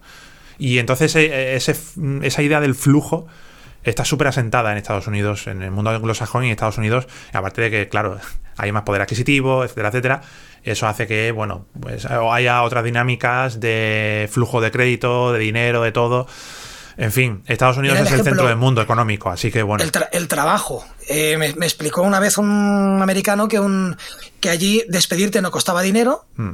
Y como vemos en las películas, llegas un día a la oficina y te dicen, vete. Hasta luego. Y ese día vas y te vas con lo, con lo puesto. Eso también propicia a que realmente el trabajo es súper fácil de encontrar. Claro. O sea, lo, pero, lo mismo te pueden echar de aquí de, la noche a la mañana y a la tarde puedes encontrar otro trabajo en otro sitio. Claro, totalmente. Es otra mentalidad. Otra mentalidad y, lo que dice Daniel, pues se lo puedo entender. Lo puedo entender perfectamente. Y, pero perfil bajo, a ver, eso también va un poco en la idiosincrasia de la persona, porque yo, por ejemplo, yo siempre he sido una persona de perfil bajo. Aunque mido dos metros, es una cosa que solo la gente, la gente solo lo ve cuando me conocen físicamente y dice, ostras, no te, no te hacía tan alto. Eh, mido dos metros, pero. Eh, eh, no, no, no, lo parece, dicho. ¿A no, no lo parece? dicho. Pues mido dos metros. Soy el, probablemente el youtuber más alto del mundo. En serio, ¿eh? No, no, es, no es coña lo que digo, ¿eh? Eh, yo soy de perfil bajo, ¿vale? Yo soy de, mm, de puertas para adentro, soy una persona muy doméstica, no me gusta hacer ostentación, no me gusta eh, comprarme el último modelo de lo que sea, de si lo tengo que hacer es porque realmente sé que le voy a sacar una utilidad. Por ejemplo, hace poco me compré esta cosita, el Pixel 7 Pro, el teléfono más caro que he tenido en mi vida. ¿Cuánto cuesta? Cuando salió costaba 900 caro, un, teléfono caro, no es un iPhone Pro 14 eh, Pro Max, ¿vale? Pero, pero es caro, es un, teléfono caro. Pero eh, si me compro esto es porque sé que le voy a sacar partido. Porque sé que, por ejemplo, para el canal me va a ser útil para, útil para hacer un vídeo sobre cómo utilizar. Tampoco creo que tienes que justificar por qué te has comprado. Pues yo lo hago, tío. Yo lo hago mucho. Yo ¿eh? solo iPhones. Yo, por ejemplo, yo solo me compro. Eso sí, tengo un iPhone de hace cuatro años. Sí, o sea, pero me refiero a. Me refiero a, lo que lo que compro yo tiene que tener una utilidad. No lo hago yo para ostentar. Por tener lo último. Por, no, no, no, efectivamente. No lo hago por eso. Lo hago porque, porque me mentalizo a mí mismo de, a ver, ¿qué utilidad le puedo sacar yo a esto? Esto es una inversión para esto, ¿vale? Ok, pues entonces vale, luz verde, venga, para adelante. Por ejemplo, hace poco me compré un portátil, yo tenía un portátil y me compré otro. Porque dije, ¿qué partido le puedo sacar yo a esto? Pues eh, mira, por ejemplo, puedo hacer una review en el canal. Puedo utilizarlo para. Es un, portátil súper portátil, estos ultra ligeros que me puedo llevar, por ejemplo, a un restaurante y escribir un guion en el restaurante. Necesito siempre mentalizarme muchísimo antes de lanzarme a comprar algo, ¿vale? Yo no soy una persona de gatillo fácil para para comprar cosas y en ese sentido pues mantengo un perfil bajo por mi naturaleza, por mi naturaleza de persona. Eh, aunque tenga muchos ingresos en YouTube, yo soy de los que ahorran, me gusta ahorrar, me gusta mantener ahí eh, el dinero por lo que pueda pasar. Pues si viene otro COVID. Si, viene otro COVID. Eh, mm, gente como por ejemplo el, el, Rubius, no sé si has seguido últimamente la trayectoria del Rubius, como es. Sí, además me cae muy bien. Te cae muy bien, ¿verdad? A mí también me cae muy bien. Sí. Siempre es, muy, es muy, yo en ese sentido, ¿eh? Es muy yo también, es muy de... Eh, él también mantiene un perfil, a ver, mantiene un perfil bajo dentro de lo que es ser el youtuber más grande de España, ¿vale? Sí, además hace poco creo que vi un vídeo en el que regalaba su coche a un colega suyo y tiene una mierda de era coche. un coche súper pequeño, era un, Smart, creo que era. Sí, un Smart. Lo pintó de rosa. una cosa así súper pequeña que dices, hostia, yo, yo si tuviera lo que Rubius, probablemente me habría dado algún gusto. Vamos, yo, te, tengo un coche mejor ¿eh? y, no, y no gano eso. Sí, sí, sí. Le gusta mantener un perfil bajo porque él no es ese tipo de personas. No es ese tipo de personas ostentosas de mira que me he comprado, no sé qué, no sé cuánto. No, a lo mejor prefiere, a lo mejor prefiere tener una figura cara. Claro. ¿No? Un juguete caro de estos y tal, que más que un coche, porque valora más una cosa que otra. E incluso, incluso probablemente de, cara a su familia y amigos, a lo mejor es diferente. A lo mejor a su amigo le gusta vacilar de que se ha comprado la casa nueva, de que está no sé qué en Andorra, de que está en tal. Pero luego, de cara a YouTube, la imagen que yo tengo de él no es de ser un derrochador. El Rubius. No, lo es. No, tiene esa imagen de derrochador. Hay otro youtuber que sí lo veo y que sí digo, ostras, no veas, ¿eh? Y no mola. Sí, sí, es verdad, y no mola. Entonces yo creo que, se puede, se puede eh, tener un perfil, o se tiene que mantener un perfil bajo si, eh, según también las dimensiones que tengas y según también pues eh, tu personalidad y cómo sepas gestionar todo eso, porque hay, hay, gente que, A ver, el tema de, YouTube y del tema de, ser tu propio jefe, ser tu propio jefe, no sé qué, todas esas cosas que se dicen tiene una parte positiva, que no tienes jefe, evidentemente, pero luego también tiene. Ya lo dice, ¿no? Ya lo dice. tú eres tu propio jefe. tu propio jefe ya lo dice, pero eh, tiene una, doble cara, una, eh, una, un arma de doble filo, y el otro filo es que eh, tú eres tu propio jefe. Yo soy mi peor, mi peor jefe. Y, eres, y puede ser un mal jefe. y puede ser un jefe que, que te lleve al desastre y que no te haga gestionar bien lo que hagas o que, no, o que te lleve a tomar decisiones que no sean las adecuadas. Entonces eso hay que saber gestionarlo muy bien, hay que tener un andamiaje mental muy bien estructurado para poder eh, tener una disciplina todas las semanas, todos los meses, a meses vista, a, años vista incluso, eh, para estructurar todo el contenido que tú haces. ¿Vale? Eso es una cosa que hablan, por cierto, en uno de los últimos vídeos de Vida IQ, el canal este. Te dice, eh, si quieres empezar en YouTube, una cosa muy interesante que dicen, es que pienses como, mm, no sé la palabra que dicen, eh, como una, mm, como una especie de empresa, una especie de mini empresa y tienes que planificar. Tienes que, no, no, no lo puedes dejar todo a, a, voleo, no puedes dejarlo todo a que. Tienes que ponerte, tienes que ponerte objetivos. Tienes que ponerte objetivos. A corto plazo. Efectivamente, tienes que ponerte objetivos a, corto plazo. medio. Ahí está, efectivamente. No lo hagas como una cosa espontánea. Esto probablemente en YouTube en 2010 serviría. En 2013 a lo mejor serviría ah, el típico canal de empecé una cosa así súper tonta, no sé qué, y ahora soy eh, el Rubius, ¿no? O ahora soy Auronplay, ¿no? Um, pero en 2023 ten cierto mentalidad empresarial, aunque sea muy de andar por casa, ¿vale? Pero tengo un poco de visión. Tengo un poco de visión a la hora de hacer el canal de YouTube porque mm, vas a competir con mucha gente, vas a tener muchísima competencia de canales muchísimo más grandes que el tuyo y si tú ahora empiezas en un canal de comunicación audiovisual, de realización audiovisual, ostras, ya no estás en 2014, tío. Ahora tienes muchos canales que son muy potentes. Ah, en anglosajones, ni te cuento, pero en habla hispana también. Tienes un listón, que es lo que no tenías antes, ahora hay un listón. Efectivamente. Y tienes o superarlo, o estarte igual, o dar otro valor muy parecido. Y eso no lo vas a conseguir haciendo una cosa espontánea. Haciendo una cosa espontánea de. Me voy a poner aquí a grabar eh, hablando de tal. ¿Vale? Que hay casos como, bueno, el, de Jaime también, joder, es que vuelvo mucho a Jaime, tío. Pero Jaime fue, empezó un poco así también, de... Le voy a explicar a mi amigo cómo se tiene que grabar con un micrófono. Un micrófono de 20 euros. Sí, grabo con el micro más barato. El micro más barato tal, ¿no? Y hago que suene como un, un micro de 6.000 euros. Ahí está, efectivamente. Mm, se podría considerar un poco así, ¿no? Pero estamos hablando de YouTube, él empezó en 2017. Mm, eh, no, las cosas han cambiado mucho desde aquella entonces, desde aquel año. Y hoy en día la mentalidad que tienes que tener es muy diferente a la mentalidad, al planteamiento que, podíamos tener en 2016, en 2015, en 2017.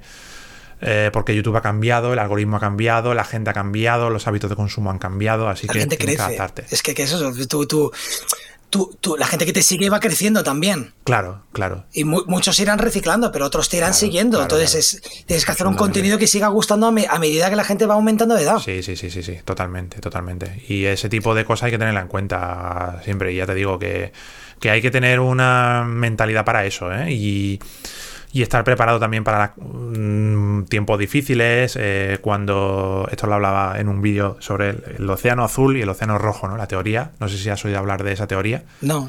El océano azul, la teoría del océano azul y la teoría del océano rojo. El océano azul es un espacio en el que no hay competencia o la competencia que hay no está tan especializada como en tu nicho o en tu, en tu ámbito como tú, ¿vale? Entonces, eh, un mundo, un, un ámbito, un entorno, primeramente puede ser un océano azul y con el paso del tiempo se puede volver un océano rojo. Te voy a poner un ejemplo, ¿vale?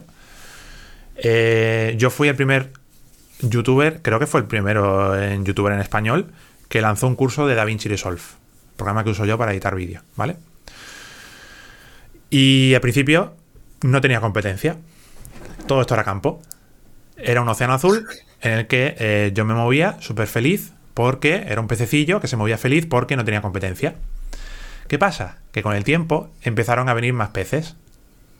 Y esos pececillos a veces eran pececillos pequeñitos y a veces eran pececillos más grandes. O pececitos pequeños que luego crecían. Efectivamente. Y uno de ellos era un pez muy grande, bastante grande, que es el que todos conocemos. Sí. Efectivamente. Creo, creo, que sé. Efectivamente. ¿Quién? Y eh, en ese momento eh, yo tenía una serie, unas ventas en mi curso, en el curso de Da Vinci, y de repente hizo ¡paf! para abajo. ¿Por qué? Porque eh, mi océano azul dejó de ser azul y se volvió rojo.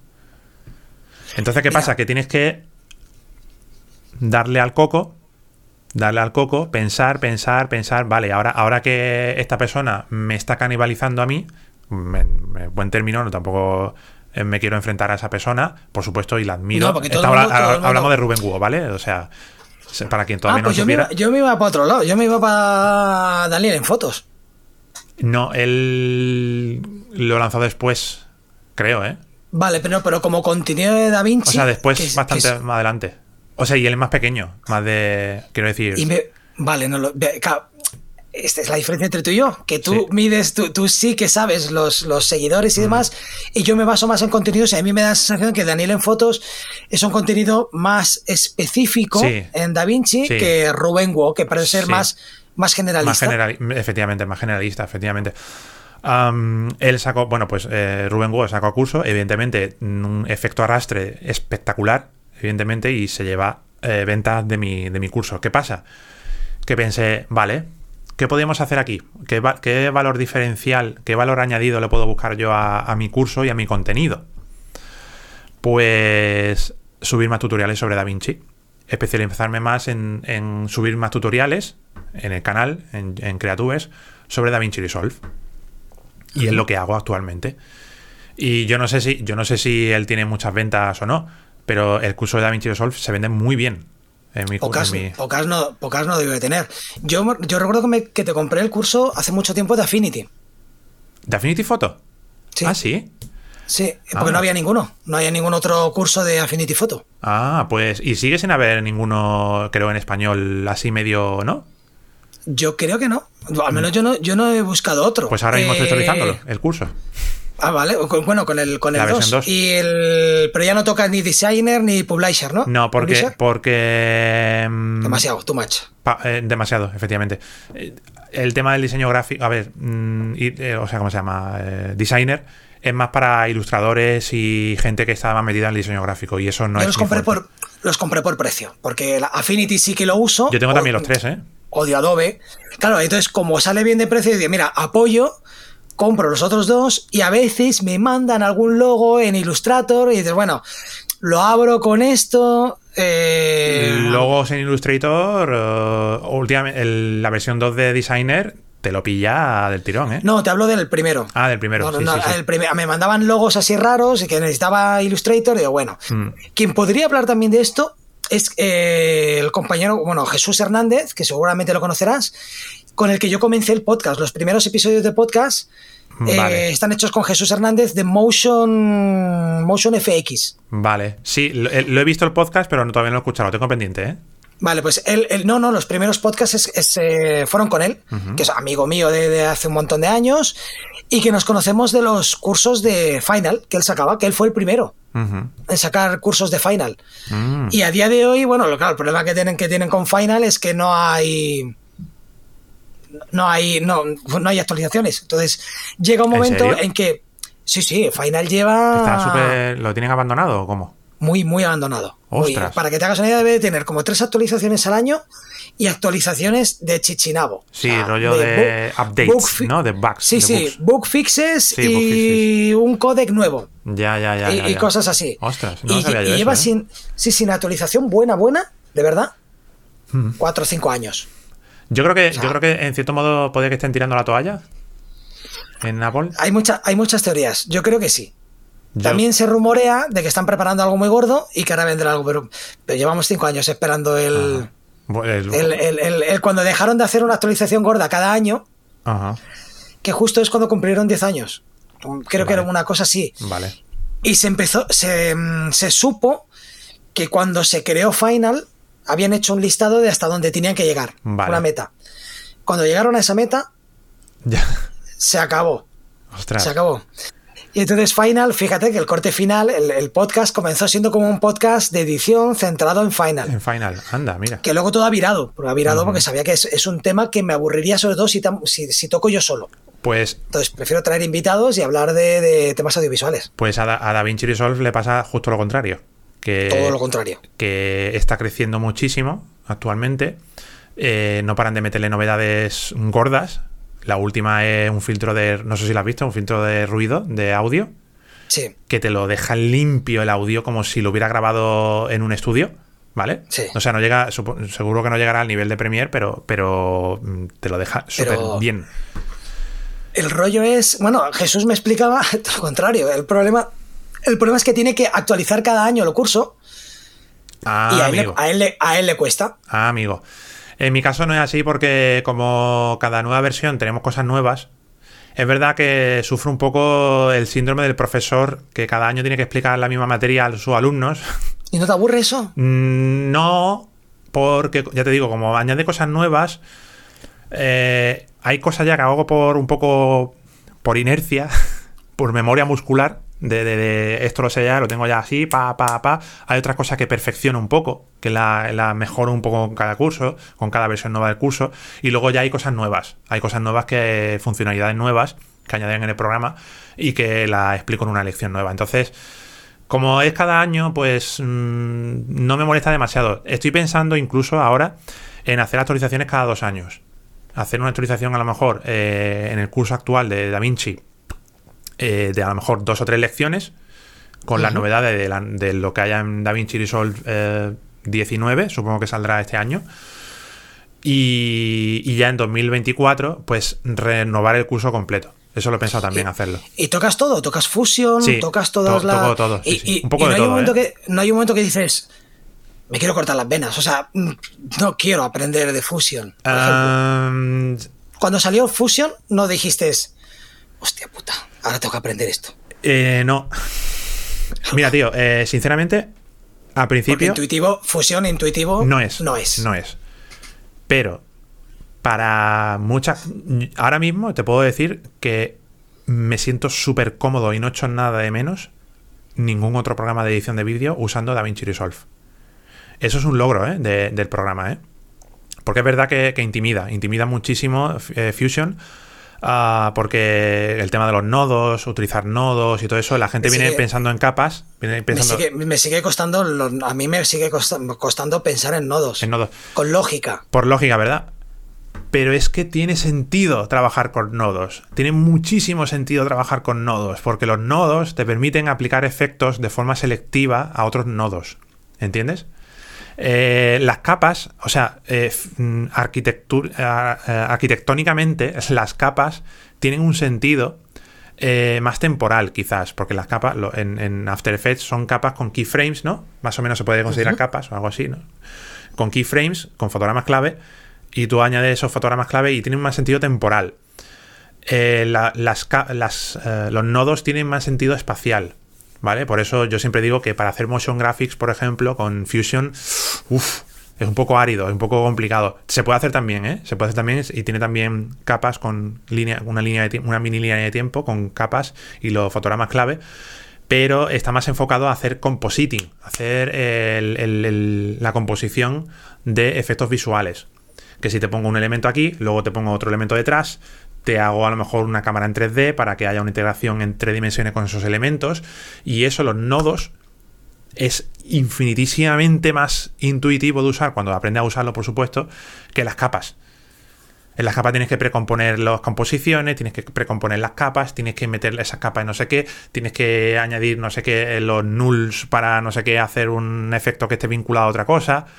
Y eso con los nodos es pa, pa, pum, pum, venga, paf, le te pone a añadir nodos, te pone a, tirar flechas y es que te, haces una composición de una forma mucho más intuitiva. Entonces, es verdad que, que, al principio es muy... Eh, que te intimida muchísimo, intimida muchísimo eh, enfrentarte a una arquitectura de trabajo tan diferente, pero cuando llega un momento en el que tu cerebro hace, hostias, lo he pillado, ya lo entiendo, entiendo el sentido de esto. Puede que no sea yo, a lo mejor, un experto en esto, pero entiendo la lógica que hay detrás de eso y entiendo por qué todos los programas profesionales de 3D utilizan nodos. Utilizan nodos y utilizan eh, esta arquitectura de trabajo. ¿Por qué? Porque eh, para este tema de para cosas esta concreta pues del compositing, de la composición. Supongo que hay un día que ves Matrix, ¿no?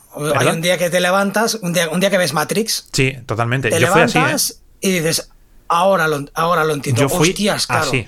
Cuando dice ya sé Kung Fu, ¿no? Dice Neo, ya sé Kung Fu.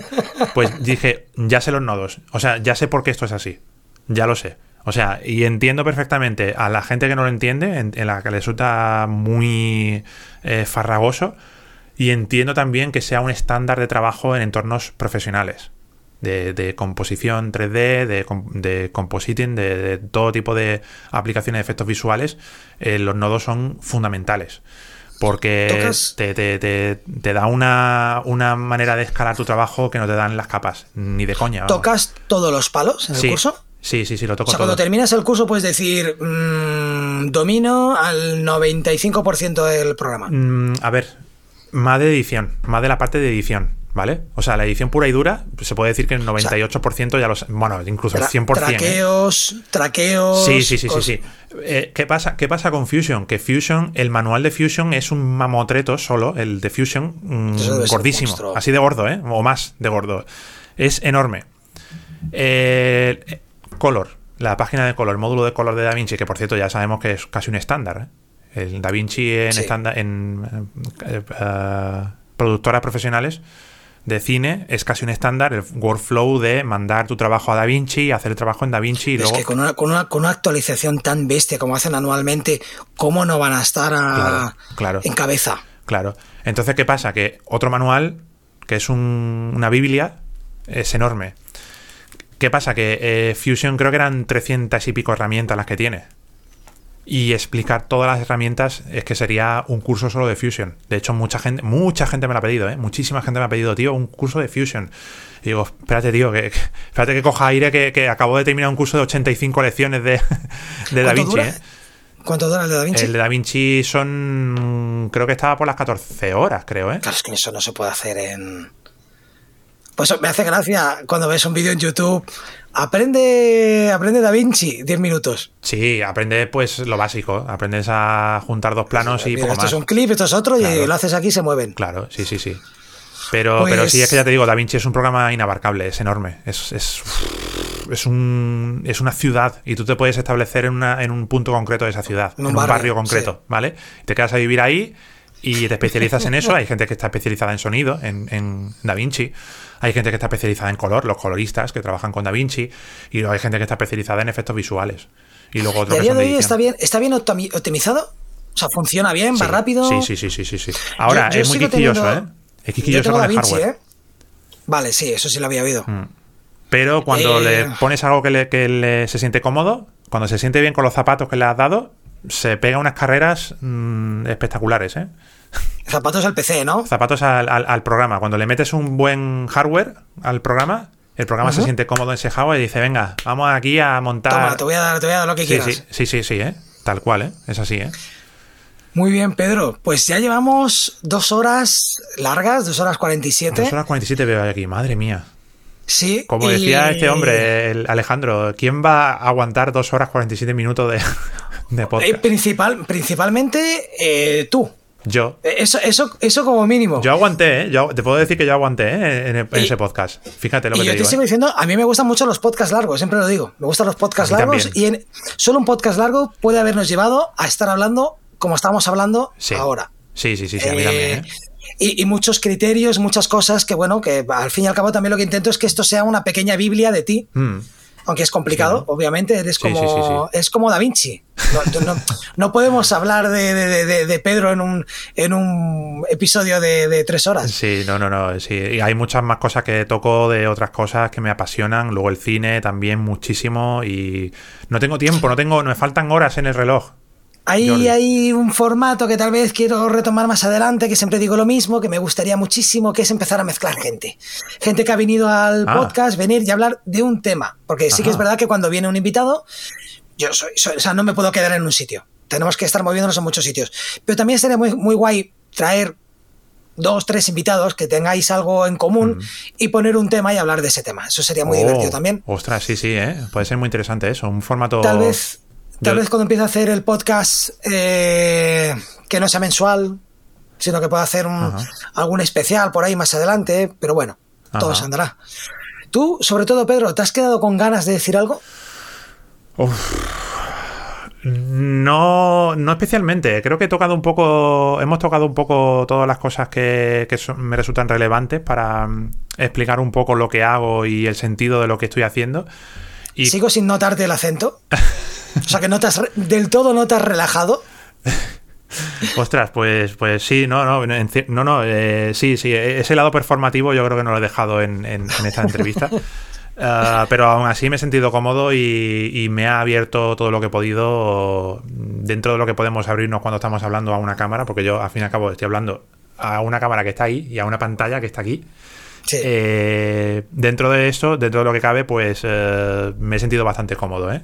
Yo estoy muy a gusto, yo creo que yo creo que te he visto muy a gusto. Sí, sí, sí. Yo juego con ventaja porque yo tenía la sensación de conocerte, de, verte en los vídeos, ya ah. tenía ya el juego con esa ventaja, con lo cual. Y yo también he hecho los deberes, ¿eh? de, bichear tu contenido y, Aún te queda mucho. Yo he hecho. No, te, horas. No, sé si te he contado. No, te lo he contado, creo. Yo, te he hecho la, lo que yo llamo la prueba de la comba. Mm, ¿Vale? No, te lo he contado nunca, ¿verdad? Bueno, nunca. No me lo, no, porque me, conocemos. me dejo los dientes en el bueno, primer salto. Te voy a explicar una cosa, una chorrada espectacular, ¿vale? Mm, te voy a hacer perder dos minutos, de, bueno, un minuto de tu vida. Voy a intentar que sea lo más corto posible. Contigo, contigo no hay ningún minuto de pérdida. vale. Pedro. Eh, yo, yo salto todos los días a la comba, ¿vale? Es un ejercicio que hago sistemáticamente todos los días desde hace años un tío de dos metros saltando a la comba, tus vecinos de abajo deben de estar muy contentos. Ridículo. No, no, me, subo a la azotea de, aquí del edificio y me pongo a saltar a la comba. No lo escucha nadie, ¿eh? soy súper discreto. Y, siempre me llevo unos auriculares para escuchar podcast. Yo soy, yo soy usuario habitual de podcast, soy un oyente muy fuerte, muy potente de podcast y estoy súper a tope con los podcasts mm, continuamente. Cuando voy en el coche, cuando voy eh, haciendo ejercicio. Y em, la prueba que hago siempre es, me pongo, eh, cuando descubro un podcast nuevo, me pongo los auriculares y me subo a saltar a la comba. Y, si me olvido de que estoy saltando a la comba y de que me estoy cansando, de que es extenuante, ¿eh? yo me hago todos los días mil saltos a la comba, ¿vale? Es extenuante. Hostias. Y si me olvido de que estoy saltando a la comba y me meto, me, me sumerjo en el podcast y me olvido de todo lo demás, es que realmente ese podcast vale la pena. Y el tuyo superó esa prueba con mucha holgura, ¿eh? ¿Tienes un sello? Me lo pondré en, el, en la portada del podcast. Eh, supera la prueba de la, de la, de la, comba. Yo hacía eso cuando hacía bici estática. Que me ponía una serie delante y para, para centrarme en la serie me la ponía en inglés subtitulada. Ajá, vale. Para estar leyendo, para no estar mirando el reloj ni nada. Lo que pasa es que sí, yo, a mí me cuesta más hacer deporte y entonces yo eh, da igual la serie. Ajá, aunque, me, pusiera Lost. Esto es, como, esto es como lo que decía el crítico este de si me duele el culo cuando estoy sentado en la butaca, si me acuerdo de que, de que me duele el culo cuando estoy sentado en la butaca, eh, es que la película es mala, ¿no? Pues es igual, ¿eh? Es igual. Hostia, pues mira, hablando, hablando antes, como estábamos hablando de James Cameron, me pasó con Avatar 2. Que pensé que me iba a pegar una. Pues yo pensé que me iba a pegar una siesta del copón, iba con cero ganas, cero ganas, y la película sí que es verdad que sin ser una obra maestra de guion. Es que James Cameron. James Cameron. Yo no la he visto Y sé, y sé perfectamente que, la peli me va, a ser entretenida. Como mínimo va a ser entretenida. Y, el tío tiene, tiene una virtud que es increíble, probablemente eh, la mayor virtud que tiene James Cameron, es que sabe hacer que el tiempo se te pase rápido aunque te metan tres horas de película sabe cine. o sea, él sabe, hacer cine y sabe el sentido del ritmo. ahora, no, sé. No sé cómo lo hará ahora que quiere hacer Avatar 3, que quiere que dure nueve horas. Yo eso ya no sé cómo lo podría hacer. Que ya parece que se, que se le está yendo la, olla al señor. Y es saber qué gilipollas se me ocurre más grande. Pero mm. sí que es verdad que tres horas y pico fui a verla cagado al cine. Sí, ¿no? O sea, dije, voy a quedarme dormido, voy a desperdiciar el dinero no, no, tío, la película te atrapa, te atrapa, eh, es súper entretenida mm. y visualmente es eh, mm. apoteósica. un, delirio, una, fiesta visual, sí, sí, un Apetecía, mm, creo que lo comenté, no sé si en este podcast o en otro, lo comenté que echaba de menos esas evoluciones eh, técnicas del cine que ya no se permiten porque ya las películas ya se ruedan durante un año. O sea, a partir de un año, cualquier película que dure más de un año es, ya está consumiendo demasiado dinero. Entonces se tienen que estrenar continuamente. Claro. Y las películas de superhéroes que están hechas todas en una fábrica de manufacturación, hmm. no ves evolución. Hmm. Tenía ganas de ver una evolución como la que sentí viendo Terminator 2 o hmm. Jurassic Park. Y con esta lo ves, lo notas. Ostras, qué guay, qué guay. Pues yo la quiero ver y la quiero ver pronto antes de que la quiten en el cine. Y además, eh, como decían que había que verla en un cine especial con IMAX. Yo la vi en IMAX, yo la vi en IMAX ¿no? con las gafas 3D. Ah, vale. Y a 60 frames. Vale. Vale, y luego también decía proyector láser o algo así, decían para que, tiene que ser un tipo de proyector específico para que se vea ya con el detalle de, de, perfección, ¿sabes? O sea, ya, ya, eso, bueno, ya no, eso ya no lo sé, pero en IMAX con gafas 3D IMAX especiales, y además el, el 3D está muy bonito. Ajá. Ah, guay, guay. Pues yo la, joder, la, quiero ver antes de, que la quiten, pero, pero sí es verdad que con James Cameron es difícil. es difícil aburrirse y. Uh, tío, eh, Titanic. ¿Qué, hace ese tío? o sea, ¿qué, clase de brujería hace, ese tío para que tres horas se te pasen como si fuera una hora y media? ¿Cómo lo haces? Hay dos pelis, hay una peli de amor y luego hay una peli de, acción. El problema que tengo con Avatar es que nos va a privar de otro, de un James Cameron que nos podría estar dando otras historias. Ya, también. También, sí, sí. Y lo van a. O, se cansa y dice, venga, pues ahora a partir de Avatar 4 de productor. Sí, pero cuando, se, cuando se canse de Avatar 4 ya va a tener 75 años. ¿Entiendes? Y ya vamos a tener a un James Cameron casi anciano. Me pasó eso con Santiago Segura, que Santiago Segura venía de hacer un cine de género y se metió en, Torrente, que durante mucho tiempo tenía unas ganas de que fracasara Torrente porque tenía ganas de ver hacia dónde evolucionaba Santiago Segura, director. Claro. O luego ha sido una mierda, porque se ha metido en el cine familiar y remakes de mm. películas italianas y películas argentinas y cosas así, que dices, bueno, se ha vuelto ya un señor de su edad haciendo películas de, de cine familiar. Me pasa lo mismo también con George Lucas, por ejemplo.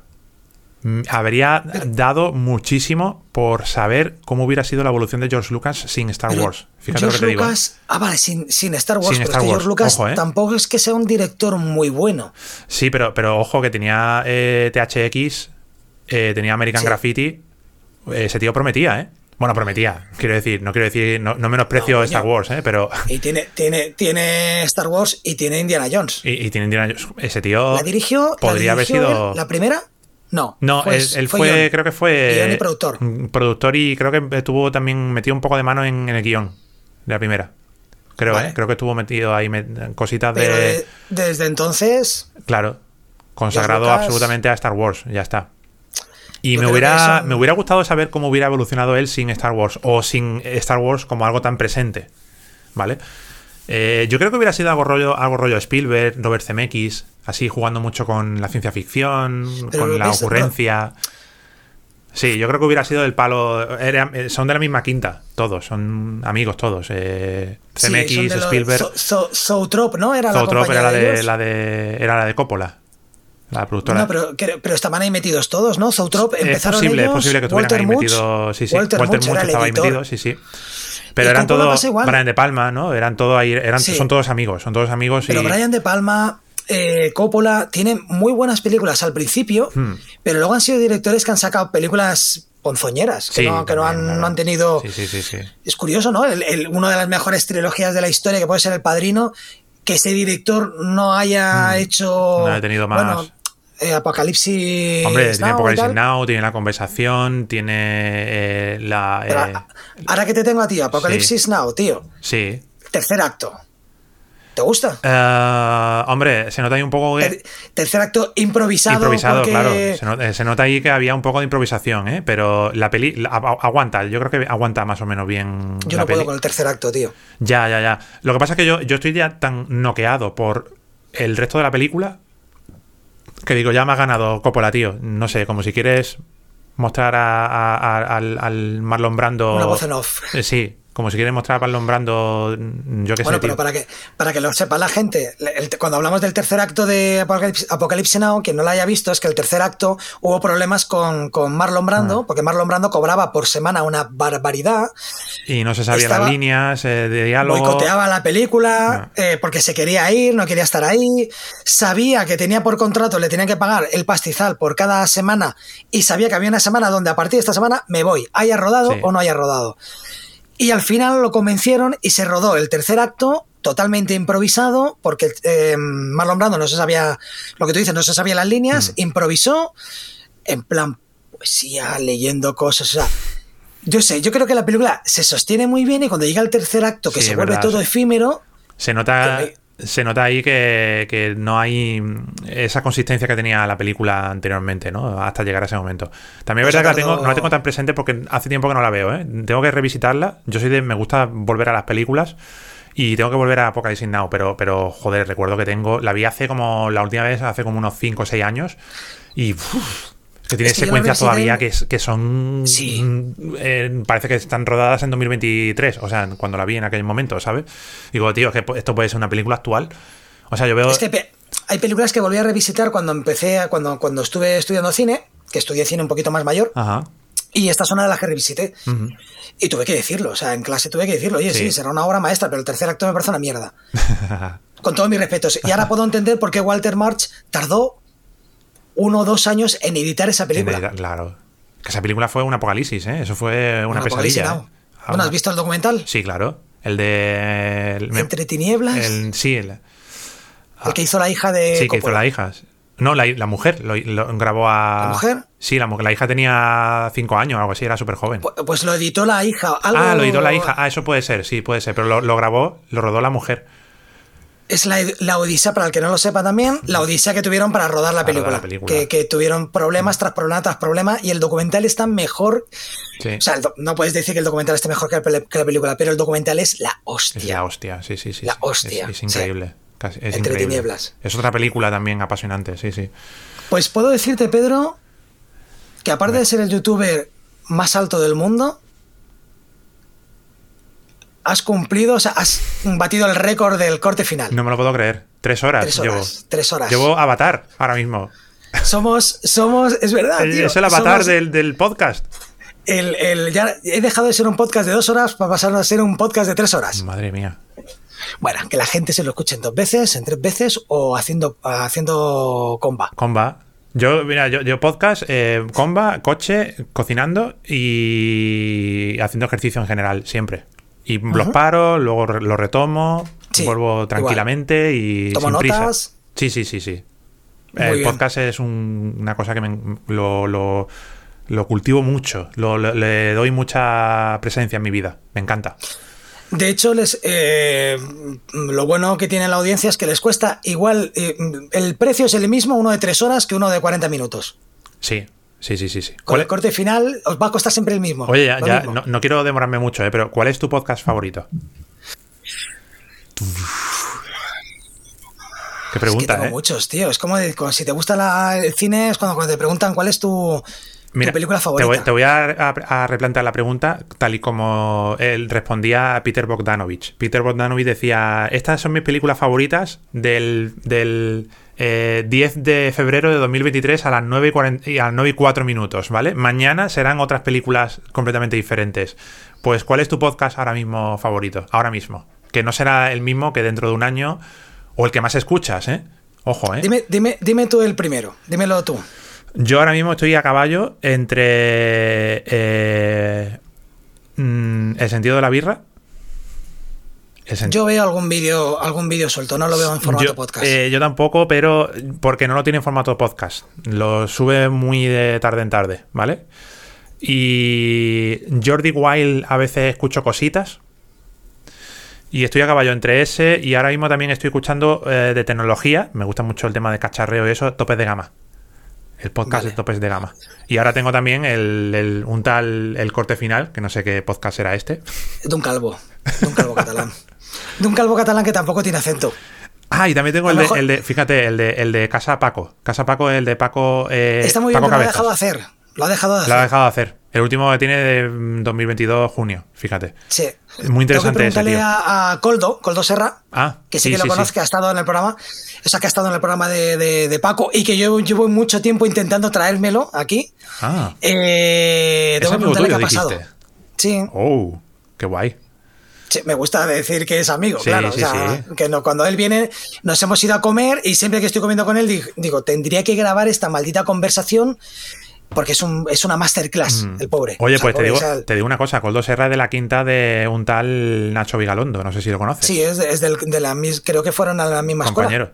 Y Nacho Vigalondo es otro, otro animal, es otro portento, ¿eh? Otro portento. otro señor que no se calla nada. No se calla nada y, que me parece eh, probablemente de las personas más elocuentes ahora mismo en España, ¿eh? Hablando, ¿eh? Yo cada vez que sube algo en YouTube de cualquier entrevista, lo que sea, me lo pongo como inspiración porque el tío hablando es Dios. El cabrón, tío, el que es tan bueno hablando. eso lo hago mucho. Busco en internet a veces masterclasses de directores, mm.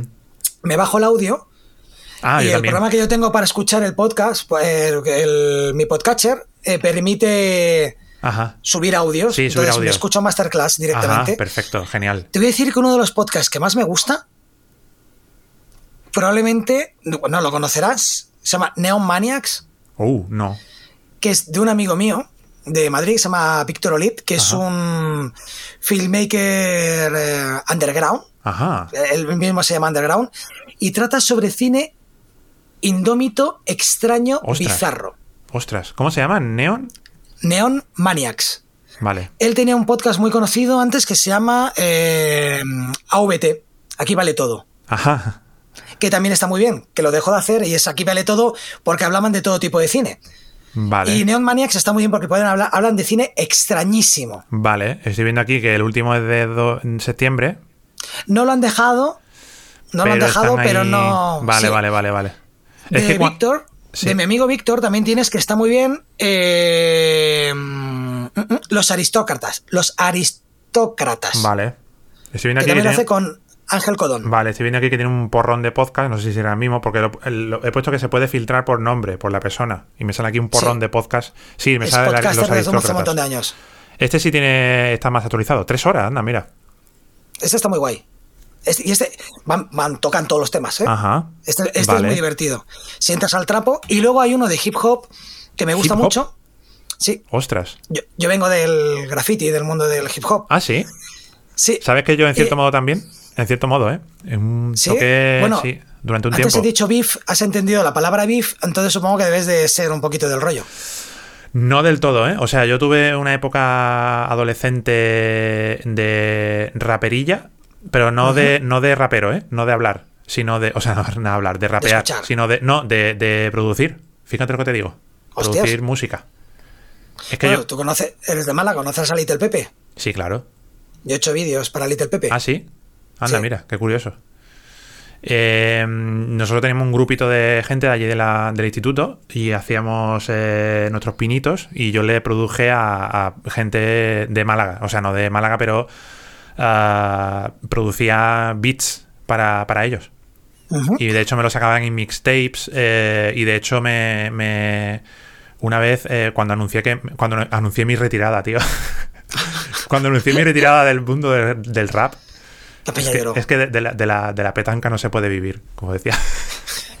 Tío, me encanta eso, pues ¿eh? De la petanca no se puede vivir. Me encanta eso del chaval ese en el periódico con esa cara así compungida, diciendo de la petanca no se puede. No, pues era eso, era un poco así. Y me vinieron, me vinieron raperos eh, a mi lugar de trabajo a, decirme, a decirme, Pedro, tío, no lo hagas, porque me conocían, ¿no? Eh, me conocían y estábamos allí y me decía, Pedro, tío, he venido para decirte que no te retires, tío. No te retires, no lo hagas, tío. No, no lo hagas porque. No sabes lo que haces, te arrepentirás. Te arrepentirás, no sé qué. Y yo recuerdo perfectamente que estaba allí diciéndole, tío, a lo mejor tienes razón. a, lo mejor tiene, a lo mejor tiene razón y a lo mejor no estaría yo aquí ahora mismo haciendo esto, ¿eh? Fíjate lo que te digo. Estás ¿eh? haciendo esto. Eh, si no estarías enseñando producción musical. Probablemente, probablemente. Pues mira, si te gusta, conocerás al jefe de la M. Sí, claro. ¿Sabes que tiene un canal en YouTube? Eh... A mí me gusta mucho el canal de YouTube que tiene. Eh, el, espérate, momento. Back, Fernández. Tiene dos. Espera, espera, espera. Eh, espera, Videoback. ¿No? Videoback. Sí, claro. Su, su, alter ego es Back Fernández. Back Fernández. Sí, sí, sí, yo estoy suscrito.